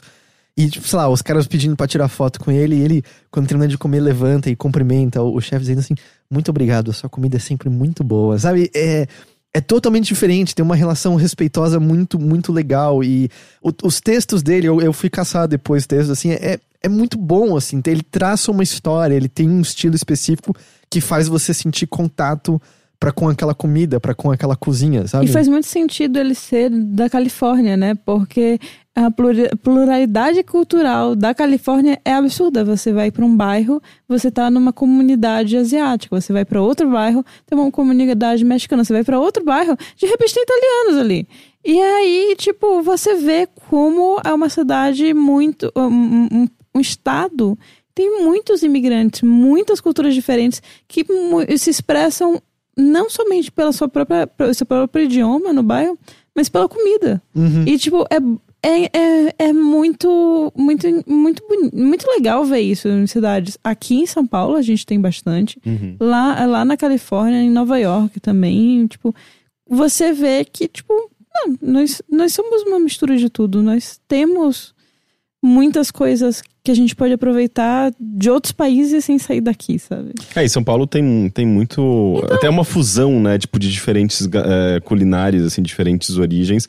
Muito por conta dessa, dessa mistura, né? Tipo, de culturas É, que estão presentes Então, aqui. o restaurante que eu fui hoje é um, um restaurante lamen que tem influências da Amazônia. Então, tipo, tem tucupi no lamen. E que, tipo, para alguns pode ser um negócio, meu Deus, que absurdo, que estão ofendendo a culinária japonesa. É uma delícia. Os japoneses não estão ligando.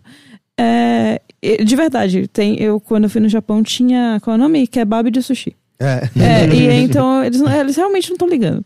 E fica uma delícia. E, tipo, você vê, tipo, são duas culturas totalmente diferentes no Japão, misturando com a Amazônia. E, e é um negócio legal, é um negócio que só tem aqui no Brasil.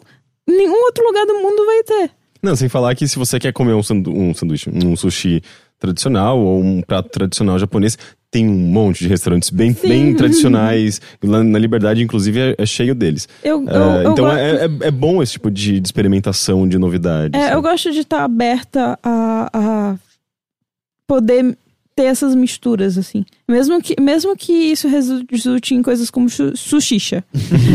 Não tem problema. Mas é, eu acho que um dos pontos é meio tentar entender o que, É. que é isso, do tipo, não negar de cara. Porque você vê o background dele no fim explica muito disso, sabe? É o cara criado com música erudita que foi entender a importância do hip hop antes de muita gente, é, que, sabe, entendeu a importância do punk rock. E não negou nada disso, aceitou tudo isso como coisas importantes da nossa expressão cultural e dos momentos pela qual a nossa sociedade estava passando, sabe? O, esse documentário até resgata uma informação eu não sabia. É, a gente sabe que a relação do crítico e do criador era uma relação muito mais próxima, né? Em século XVIII, XIX e tal. Um caminhava muito próximo do outro, porque o trabalho de um dialogava muito mais diretamente com o outro. É muito diferente quando a gente entra no século XX e começa a ter esse meio ódio em relação ao crítico. Ah, é, também existe a democratização da crítica, do tipo, você entra no Foursquare, você entra no Yelp, todo mundo tem uma opinião, mas o lance é, bom, existe o embasamento ou não embasamento da opinião. Aliás, tem, assim, quando ele vai uh, experimentar uma nova gastronomia, tem ele lendo sobre essa gastronomia, lendo a fundo, entendendo a tradição dela, entendendo de onde ela vem, entendendo qual é a intenção de cada coisa. Ele não ia de olhos fechados. Ele, quando ele ia escrever sobre um restaurante, ele comia várias vezes no mesmo restaurante. Teve um restaurante que ele falou que ele comeu 17 vezes antes dele sentar pra escrever alguma coisa sobre, porque ele tinha que entender, ele tinha que saber.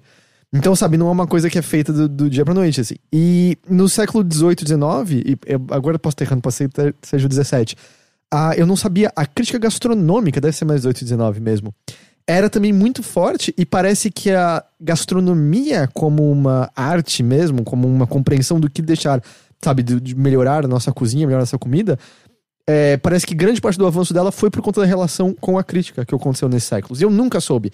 Porque a, relação da, da crítica com gastronomia sempre foi uma muito curiosa pra mim. Até porque você pode chegar num dia e naquele dia o prato ser horrível. Eu tenho restaurantes que eu adoro, que eu já fui em certos dias e falei, tá uma bosta hoje. E você vai nos dias e tá maravilhoso. Eles até citam uma crítica gastronômica que ela fez isso. Ela se disfarçou um dia e foi num restaurante e agiu da maneira mais antipática e escrota possível. E aí num dia ela foi como ela mesma, sendo normal, e ela escreveu duas críticas paralelas mostrando a diferença da qualidade de comida quando ela foi antipática e escrota com o atendimento dela e quando ela foi normal. Mudou completamente a experiência do restaurante da cozinha, sabe? Então eu sempre achei muito louco isso, assim, dessa essa variabilidade. Mas aí você ouve ele falando, não, você tem que várias vezes, você tem que entender o que tá acontecendo ali, você tem que. E é um cara assim, ele, como eu falei, ele faleceu semana passada, semana retrasada, se eu não me engano. É jovem, não tinha nem 60 anos ainda. É, mas você vê ele assim, essa. Essa voracidade por entender, essa voracidade por contar essas histórias, essa voracidade por ser meio que parece que gentil sobre isso tudo, sabe? Gente, mas o documentário é póstumo? Não, o documentário é- já tem alguns anos. Hum, é, entendi. de 2015, eu acho, se eu não tô enganado. Eu já, eu já ia falar. Nossa, quem fez esse documentário? O Meteoro? Que Meteoro são muito rápidos, É, né? não, é de 2015. É de 2015, se eu, não- se eu não, se eu não tô enganado. assim. É, é muito legal. Chama City of Gold. Seria a Cidade de Ouro, porque o nome dele é Jonathan Gold. Mas é, vale muito a pena, assim. É um puta de um documentário bem produzido, é uma puta de uma figura legal. Uma pena agora o perdemos, mas tem muito material dele. Eu até ah, li um texto dele hoje, porque o irmão dele é um ativista am- am- ambientalista. Uhum. E uma das coisas que o irmão dele lutou durante um tempo era a proibição da. a- da. Não é barbatana. É barbatana do tubarão, um negocinho em cima? Não. Como é o nome do negocinho em cima do tubarão? Não, não é barbatana. É- É. Escama. Não, não. Não, enfim. Esqueci. Ah, o shark fin, né? Tá. Enfim, que é usado em muitas, muitas culinárias, mas mata tubarões, e isso não é bom. E o irmão dele tava meio que lutando pra proibir o uso de shark fin na, na, no, no, no estado da Califórnia, como todo, se eu não tô enganado. E ele pede pro Jonathan Gold escrever um texto sobre isso. E uma das coisas que o documentário explora é que o Jonathan Gold, ele é um procrastinador imenso, assim. Ele, tipo, foge dos editores dele até dizer chega, não sei o que lá. E aí o irmão fala assim, demorou quatro meses pra ele escrever esse texto. Mas conversando, essa lei foi aprovada lá e conversando com as pessoas é, que conseguiram fazer a lei ser passada, parece que o texto do Jonathan Gold foi uma das principais coisas. Porque ele escreve muito poeticamente, ele fala sobre a, a, a maneira como vários pratos usam o shark fin, mas ele fala sobre o gosto amargo da extinção acompanhando esses pratos. Assim, é, é bonito, é legal, sabe? Então eu recomendo muito. Eu procurei, não tem Google Play nem iTunes aqui no Brasil. Eu baixei. City of Gold, você acha. Ei, não tem disponível, a gente dá um jeito de ser disponível. Eu tava falando mais cedo sobre isso. City of Gold vale muito a pena. é, recomendo demais City of Gold. Legal, fiquei bem interessado. Eu E- acho que é uma mensagem muito boa, né? Nesse momento Sim, de divisão e tudo mais. Tipo, você lembrar que, oh, tem pessoas atrás desses pratos. E é um- isso é um ponto que é E batido, pessoas porque diferentes, e pessoas imigrantes. Hum, especialmente imigrantes. Lo- Los Angeles é um caldeirão, né, de Sim. muitos lu- lugares, como eu estava falando. uhum. E é justamente isso, assim, isso só enriqueceu culturalmente aquele lugar. Isso só tornou o lugar mais fascinante e, literalmente, nesse caso, mais gostoso. Não, e, e sem falar que é um aspecto muito importante pra. Acho que pra qualquer país, né? Tipo, de você é, é, entender um pouco da, da imigração, entender um pouco das pessoas, porque isso diminui xenofobia, sabe? Diminui, melhora a convivência das pessoas, da- das.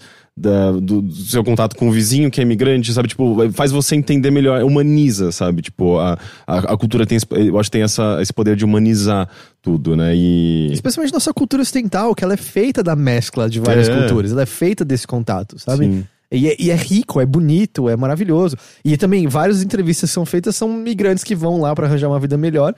Felizes que eles conseguiram botar o filho na universidade e coisa do tipo, sabe? É, é, é muito, muito legal. Inclusive, no, no centro de São Paulo tinha um restaurante chamado. Aliás, tem um restaurante chamado é, B.O.Z., que se eu não me engano é angolano, que era super baratinho. Tá aqui minha reclamação. Ficou caro, mas é muito bom. Custava tipo. Sei lá, 15 reais um prato e um prato tí- típico de Angola, porque tem muito. Tem, tem uma comunidade muito forte, né, de angolanos no centro de São Paulo. E Perto de casa tem, lá na, na Liberdade. Eu acho que eu já fui nesse restaurante aí. Que é Eu- um que você sobe uma escadinha e é um lugar mó fechado em cima. Não, esse daí eu acho que você tá pensando no Recontito Peruano, que é peruano? É, é peruano, é É peruano. peruano. Esse daí ficou muito grande. Não, esse Biozé era, é, era um botequinho, assim. Ele era bem simplesinho no passado e hoje ele tá mais, mais bonitinho, assim. Eu acho que ficou meio mais popular. É, mas aqui em São Paulo é muito isso, né? Tipo, justamente É. de diferentes Eu vi falar também muito bem do Congolinária, que é um restaurante do eh, vegetariano do Congo. E parece que tem tipo um acarajé, alguma coisa, só que o original do. Uhum. é, eu não sei que país. Bom, Congo. Mas é. Mas eu ouvi falar muito bem, falaram que, tipo, é aconchegante e pratos gostosos. E um imigrante, gente. Sim, é, é, é sempre Congo. legal conhecer diferentes restaurantes, justamente de diferentes culturas. E São Paulo tá cheio deles, sabe? É, é legal ficar de olho É, nisso. então eu, eu, eu assisti o documentário porque o Gus tinha me recomendado. E eu já tava falando com ele, cara, vamos sair pro São Paulo, vamos caçar esses restaurantes, vamos descobrir coisas. Vamos. E aí- Ah, Comida é comigo. e é isso que, que eu tinha pra trazer hoje. Vamos dar uma lida então em e-mails? Vamos.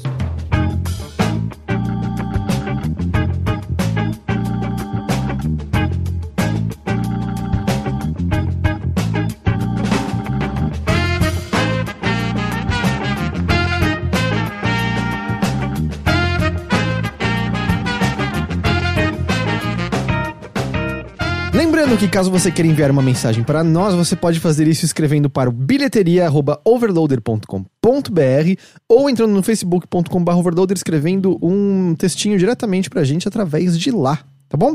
Primeiro e-mail de hoje vem do Rafael Lins. Os dois primeiros e-mails de hoje são sobre ficção científica. Tô mandando esse, esse e-mail porque eu ouvi o Heitor falando de Neuromancer e lembrei de um livro que li na oitava série, que era um cyberpunk no Brasil.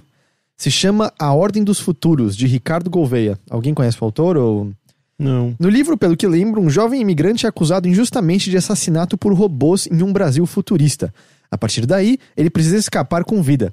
Tem várias cenas de realidade virtual, implantes com chips e uma inteligência artificial que vigia, legisla e executa as leis. É infanto-juvenil, mas foi super marcante pra mim na época. Fica a dica. Que legal. É, eu, Eu não, um não sabia de que... cyberpunk brasileiro. Pois né? é. Porque toda vez que eu penso em alguma uma distopia br- brasileira, eu sempre penso no Não Verás País Nenhum, Eu não conheço, acho. do Inácio de Loyola Brandão. É um Não. livro, mu- eu posso te emprestar se quiser, é um livro muito foda, muito, muito legal. É, não é exatamente, não é pós-apocalíptico, mas é assim, um Brasil já num, tipo, pré, vamos dizer, um estado pré-primeiro Mad Max, sabe, por assim dizer. Uhum. É, o- existe um grande deserto no norte do Brasil inteiro e, sabe, as pessoas estão pegando fogo às vezes por estar expostas no sol na hora errada. É, é muito legal. E o Inácio de Loyola Brandão, ele era síndico do prédio de uma amiga minha que fez faculdade comigo. Eu encontrava ele de vez em quando no elevador. Ahn, próximo e-mail vem do Diego Moreira. Ele diz: Embalado pelo recente interesse do Heitor em ler mais ficção científica, e este ser meu gênero de leitura favorito, decidi escrever este e-mail para dar meus pitacos de autores e obras para vocês e os queridos ouvintes. Não tem como falar de ficção científica sem citar o bom doutor Isaac Asimov. Antes de qualquer livro, eu sugiro a leitura do conto A Última Pergunta, que foi o texto que explodiu minha cabeça e me fez ir atrás de devorar as obras dele. Após o conto, sugiro a trilogia clássica da Fundação, que são os livros Fundação, Fundação e Império e Segunda Fundação. Nossa, eu li o primeiro, é muito chato. Até você. Ele também não gosta. O livro também não gosta de você. Na verdade, eu acho que eu nunca consegui terminar o primeiro. A obra ganhou o prêmio Hugo de 1966 de melhor história de ficção desbancando O Senhor dos Anéis, que concorria naquele mesmo ano.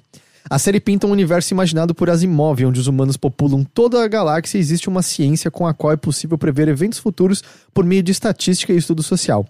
Ainda de Asimov, mas fugindo um pouco das óperas espaciais, surgiram O Fim da Eternidade, que é uma história sobre a viagem no tempo. Foi publicada em 1955 e diz a lenda que o autor folheava uma edição de 1932 da revista Time quando viu o desenho de uma nuvem cogumelo bastante parecida com a de uma explosão nuclear, sendo que a bomba de Hiroshima só foi detonada em 45. No fim das contas, era apenas um desenho de um geyser. Com uma vibe um pouco mais pé no chão, o autor Arthur C. Clarke também tem um catálogo excelente de obras. Como entrada, eu sugiro o conto A Sentinela, que deu origem ao filme 2001 Odisseia no Espaço. E como prato principal, o livro Encontro com Rama. Este último narra a história de um objeto cilíndrico de 50 km de comprimento que entra na órbita do nosso Sol e uma equipe é enviada para desvendar sua origem e propósito. Como última indicação e uma pegada um pouco mais drama, Solaris, do Stanislaw, ah, Stanislaw Lem, conta como finalmente a humanidade encontra uma entidade inteligente no universo, mas que se recusa a responder nossas tentativas de comunicação. Um ponto em comum de todos esses autores é o quanto eles são descritivos. Cenários, objetos e personagens são dissecados em detalhes, onde é possível formar claramente as imagens em nossa cabeça, o que, na minha opinião, é um dos pilares de qualquer ficção científica de qualidade. Todas as obras são facilmente encontradas em português nas livrarias, geralmente publicadas pela editora Aleph. É isso aí, sem mais delongas, continuem com excelente trabalho, que tenho muito orgulho de apoiar e boa leitura. Eu tive um professor que ele, ele trabalhou, acho que na, na tradução de alguns desses livros, ou talvez na edição de- de- dessas edições da, da Aleph, o André Fernandes, se eu não me engano. Eu sei que ele é bem aficionado, assim, por ficção científica, ele é um nome bem comum, assim, nesse meio. O, a- do Asimov, eu já cheguei a ler uma compilação de contos que chamava Nós Robôs. Que é uma compilação de todos os contos dele que giram em torno de, de robôs com o lance das três leis da robótica, né, e tal. Eu lembro de gostar bastante quando ele foi um livro que era meu pai tinha e aí tava na biblioteca de casa eu peguei pra ler e tal. Eu gostei bastante. Um dos contos é justamente o Homem Bicentenário e tal. É, a fundação, eu, eu me lembro de ficar muito intrigado, assim, é- é- é- o contexto é muito interessante, mas eu não sei, eu, eu tinha muita dificuldade, assim, eu achava muito arrastado, é muito lento, e é muito, é justamente, é uma ficção científica que é bem, diferente do que você está acostumado, porque é muito sobre, é, é, sei lá, previsão, estatística, e eles encontrando maneiras é, científicas de prever acontecimentos, eu não, nem me lembro de muito, tipo, um, Entendi. filme que, um livro que não conseguia avançar muito porque era era era muito lento, ele passava muito tempo sem avançar em nada, sabe?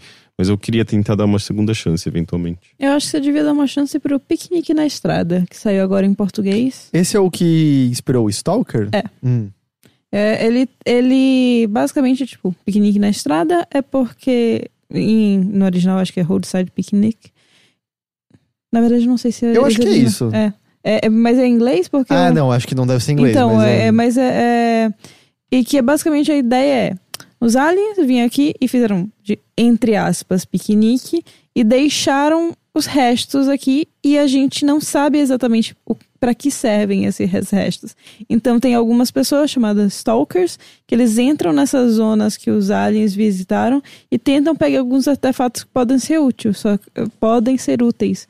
Só que tem consequências porque você não sabe exatamente o que você vai fazer. É como se fosse uma criança de dois anos de idade deixada numa casa onde facas estão expostas e uma bomba nuclear também. Então tem brinquedos, tem coisas divertidas, tem coisas que ela pode aprender, mas tem coisa que pode ferrar tudo pra sempre. Entendi. E a gente não consegue distinguir um do outro. É, porque você, você, você, nó- é, nós como humanidade não temos conhecimento pra saber o que, é cada um. Uhum. E aí eles entram pra poder tentar pegar as coisas pra tentar revender pra pessoas que, que não entram lá de jeito nenhum, mas que estão dispostas a comprar pra experimentar. Entendi. Pra experimentar no sentido de fazer experimentos.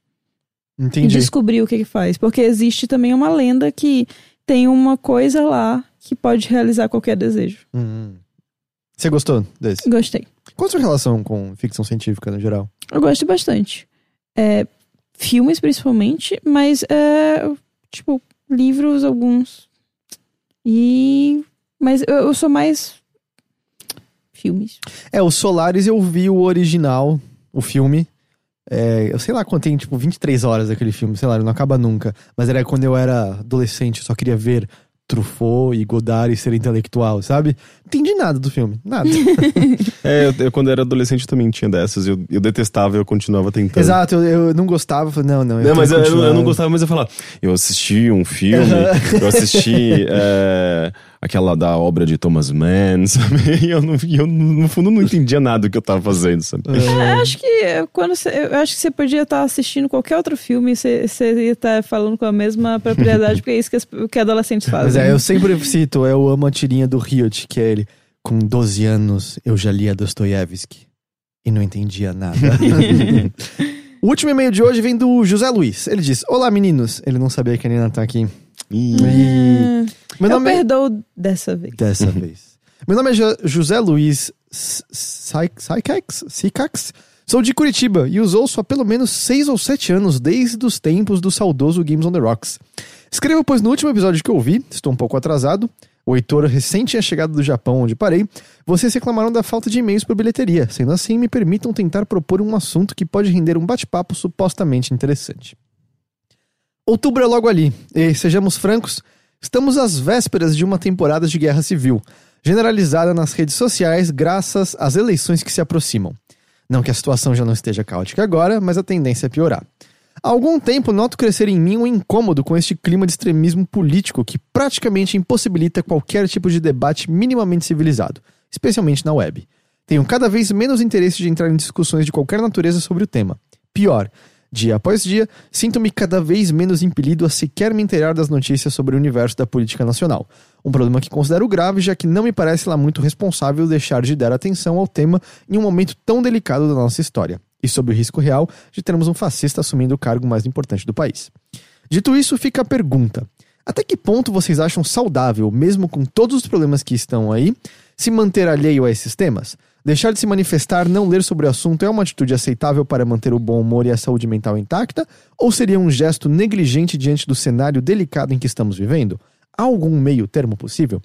Eu, particularmente, tenho sentimentos ambíguos com relação ao tema, mas gostaria de ouvir a opinião de vocês. Me atrevo a dizer que não há uma resposta definitiva para a pergunta e sinto que a questão pode render um bate-papo interessante. É isso, espero que tenham ajudado a diminuir um pouquinho do problema da falta de e-mail de vocês. Continuem com um bom trabalho. Perdão, continuem com o bom trabalho, queridos. Um abraço. Eu agora só estou falando frases porque a Nina está aflita para falar e tá engraçado ver ela procurar uma pausa no que eu estou falando.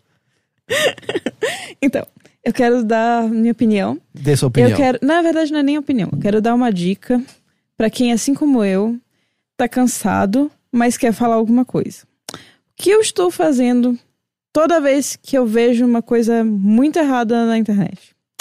Eu, ve- eu sento, eu escrevo um textão, eu olho pro textão, eu releio o textão e eu deleto. Por quê?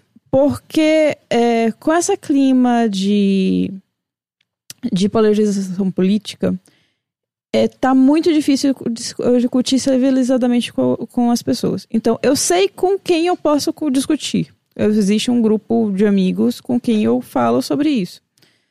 Mas na internet, ainda mais assim, por exemplo, Facebook, que qualquer um pode ler e- e querer acrescentar alguma coisa, eu tô exausta. Eu não tenho saúde mental ou física para discutir inter- na internet. É, e você não usa mais Facebook também dessa maneira, né? Tipo, ou você usa, você usa Facebook. Eu leio, eu, eu, eu silenciei 95% mais ou menos do meu Facebook. Ah, por isso que não me responde mais lá? Não, É, tá- talvez. É, e, a, e, tipo, eu leio algumas pessoas que eu sei que vão fazer, vão mandar links interessantes, links que me mantenham atualizada. Às vezes, mas como eu sei, por exemplo, que essas pessoas têm parentes, isso normalmente é um problema, porque você não sabe, tipo, é, uma- num- mesmo num, num círculo pequeno de amigos, tem pessoas que são bem. têm visões bem distintas das coisas. Então, às vezes eu, eu, eu falo, ah, eu vi que você compartilhou tal coisa, eu queria conversar com você e eu converso pessoalmente.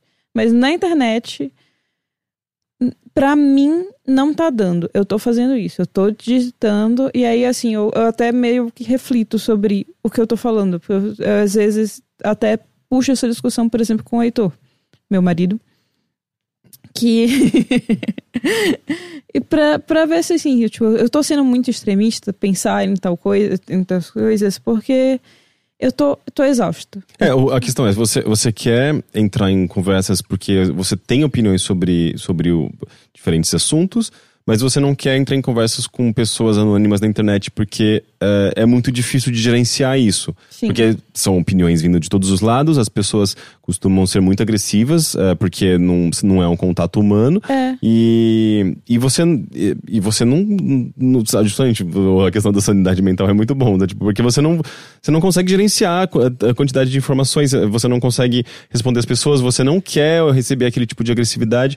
Então é uma maneira interessante assim, E- tipo, de você escrever pra você refletir e ao mesmo tempo conversar com as pessoas que estão próximas pra você é, poder, tipo, expressar a sua opinião num, num ambiente, digamos, controlado e civilizado, sabe? Sim, eu sei que eu tô me fechando na minha bolha. Existe a questão da bolha da internet real, e mas só que nesse momento não tá dando, cara. Qualquer coisa vira uma coisa muito maior e eu eu tô só cansada. Sim, mas, mas assim, eu, por exemplo, eu não uso mais Facebook. Eu só tô lá porque tem uma. A gente precisa pra questão de contatos e tal, mas eu. Se as pessoas estão tentando falar comigo no Facebook, eu acho que elas acham que eu morri, assim, porque eu não entro, eu não quero saber o que tem. Ontem, hoje, eu entrei, assim, tipo, por acaso, porque. eh, eh, nem sei, eu acho que eu queria entrar só pra, pra ver se tinha mensagem. E daí eu me peguei, assim, es- descendo o scroll por alguns segundos.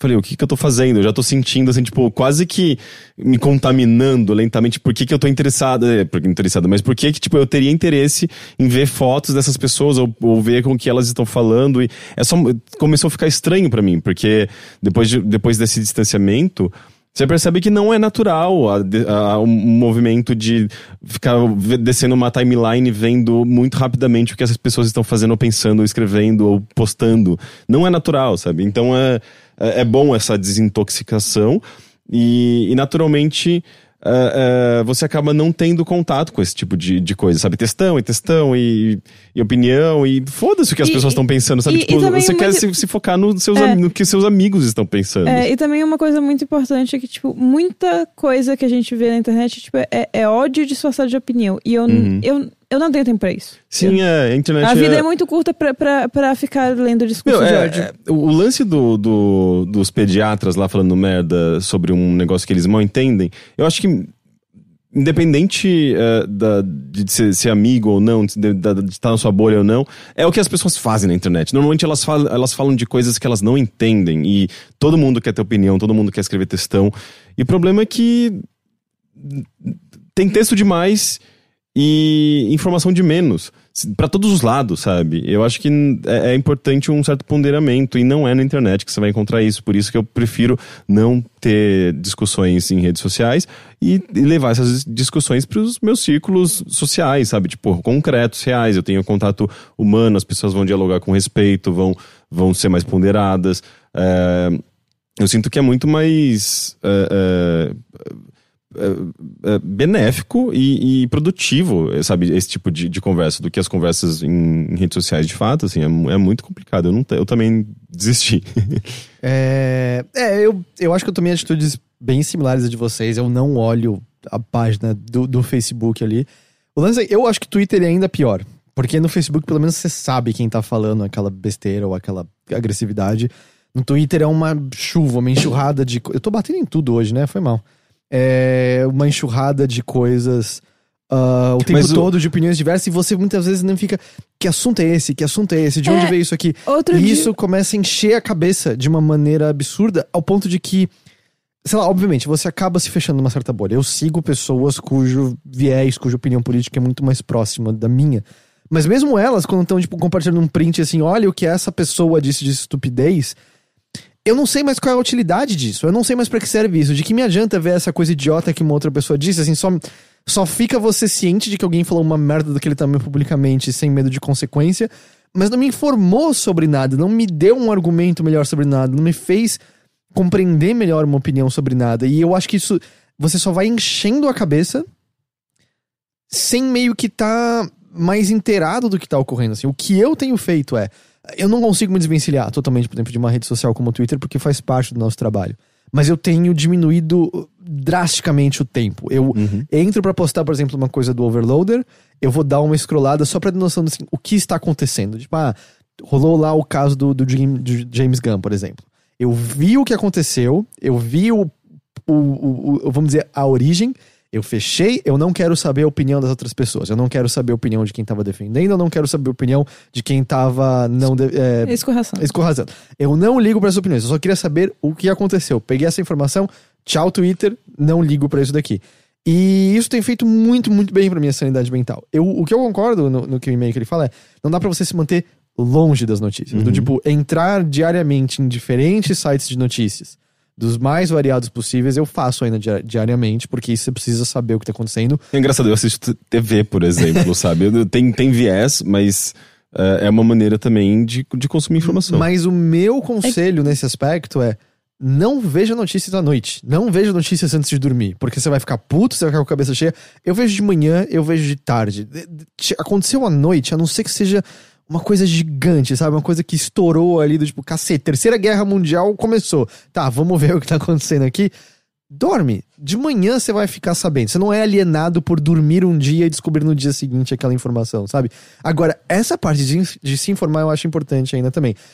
Limpar das milhares de opiniões, de milhares de ataques de um lado pro outro, das milhares, tipo, direita é burro, esquerda é burro, esquerdopata, direitista, Lula livre, Lula ladrão. Cara, não- eu não consigo mais. Eu não consigo mais. E botar tudo em caixinha, sabe? Por exemplo, se eu, se eu Vou, vou botar uma situação hipotética. Vou dizer aqui no Overloader. Agora, a partir de hoje, eu sou ve- vegano ou vegetariano. Amanhã vai ter alguém me chamando de esquerdista, porque tudo tá tudo em caixinhas. Essa pauta é só. Tipo, essa pauta que, por exemplo, defende animais é de esquerda. Essa pauta que não sei o que é de direita. E, e nem sempre. Política não é preto e branco, gente. Uhum. Política não é preto e branco. Política não é certo. Né? Certo e errado, tudo bem. Mas eu tô falando assim, não é assim, tipo, o vencedor e o perdedor. Sempre tá. É uma coisa que flui, que, tipo, você tem que ver nuances. E, Uhum. ninguém, e eu acho que a gente tá perdendo muito por não ver essas nuances. É porque também é tudo muito rápido, né? E é muito. é, falta a humanidade, falta a, a empatia e falta. é, as pessoas querem só validar as opiniões, elas querem o sim ou não, elas querem. É tudo muito redu- é, redu- reduzido na internet, né, em redes sociais. Então é muito complicado você ter qualquer, qualquer resposta, qualquer profundidade ali. Não, não- não- é, difícil ser um ambiente saudável, de fato. Outro, outro dia eu tava. Tipo, eu tava. Eu não sei se tava. Eu acho que eu tava no, no, na hora de trabalho. eu- aí eu, tipo, normalmente eu, eu olho redes sociais só do site. E aí eu parei no intervalo de almoço e eu fui ver minhas mentes no Twitter. Tinha um monte de gente me mencionando. E eu fui, que diabos aconteceu? Aí eu fui ver. E alguém tinha me mencionado numa treta que não tinha nada a ver comigo, mas por acaso a pessoa achou que eu ia querer me meter e me meteu naquela treta e começou a me dar, todo mundo começou a me dar mention, todo mundo tava naquela treta e eu nem citei nada sobre isso na minha timeline. Tipo, não é, não era sobre mim a treta. Não era, só que a pessoa achou que eu ia querer saber. Ah, mas isso daí é a falta de, de, de etiqueta de Twitter. É, e aí depois eu botei as duas pessoas, tavam, eh, as pessoas estavam mencionando e eu deixei pra lá. Mas eu fiquei assim, meu, meu, mano, o que se passa na sua cabeça pra você achar que a pessoa vai querer se meter numa treta, sabe? Que eu Uhum. nem falei nada sobre. É, mas isso já aconteceu. Ah, é. É, Volta e meia acontece, É um né? Mas é, saco. um, mas é um saco. Tipo, Man, não Mas eu isso. diria isso, é importante se manter inteirado do que tá acontecendo. Você só não precisa tanto da opinião de todas as outras pessoas.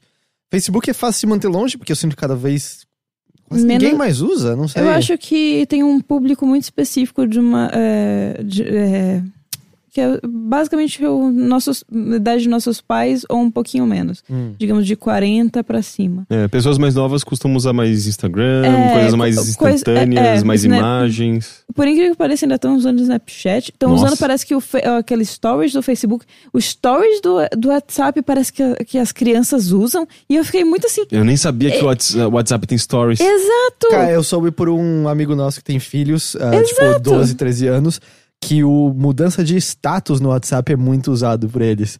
Porque informa meio do tipo, você tá decepcionado ou tá interessado numa garota ou qualquer coisa do tipo, assim. É pra mandarem diretinhas pra todo mundo ficar sabendo.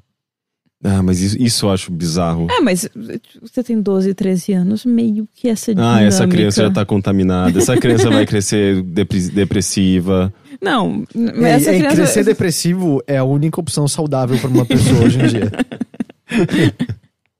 Vamos dizer que, que se você não tá indo na terapia, provavelmente você deveria. não necessariamente por depressão, mas por... Ou, não, não necessariamente por um transtorno, mas... Você tem is- issues pra resolver. Todo mundo tem. Então, vá numa terapia. Ok. É, é facilite a vida. É muito legal. Essa é a mensagem final. Mas é muito legal que a mensagem, é, é, é, a mensagem, né, tipo, a conclusão vem justamente para esse assunto. Polarização na internet, vamos discutir sobre política, termina com, vá na terapia. Ah, mas é isso. Vai te fazer bem. Você vai descobrir mais sobre si mesmo. Isso foi mais uma edição do Bilheteria. Nina, quem quiser te encontrar em redes sociais, coisa do tipo, ou você prefere não? Não encontre. Não, pode, pode me seguir no Ninaringo. Só, por favor, não me marque em treta. Senão vou te mutar pra sempre. É, Rick, sabe que eu tô sempre agradecido por você. Dan, mesmo sem bolo, eu gosto muito de você, cara. Tá bom? Tá? Então é isso, gente. Muito obrigado por quem nos assistiu ao vivo. Muito obrigado por quem nos ouviu. A gente vai estar de volta na semana que vem com mais um episódio do Bilheteria. Não perca. Tchau, tchau e até lá. Tchau.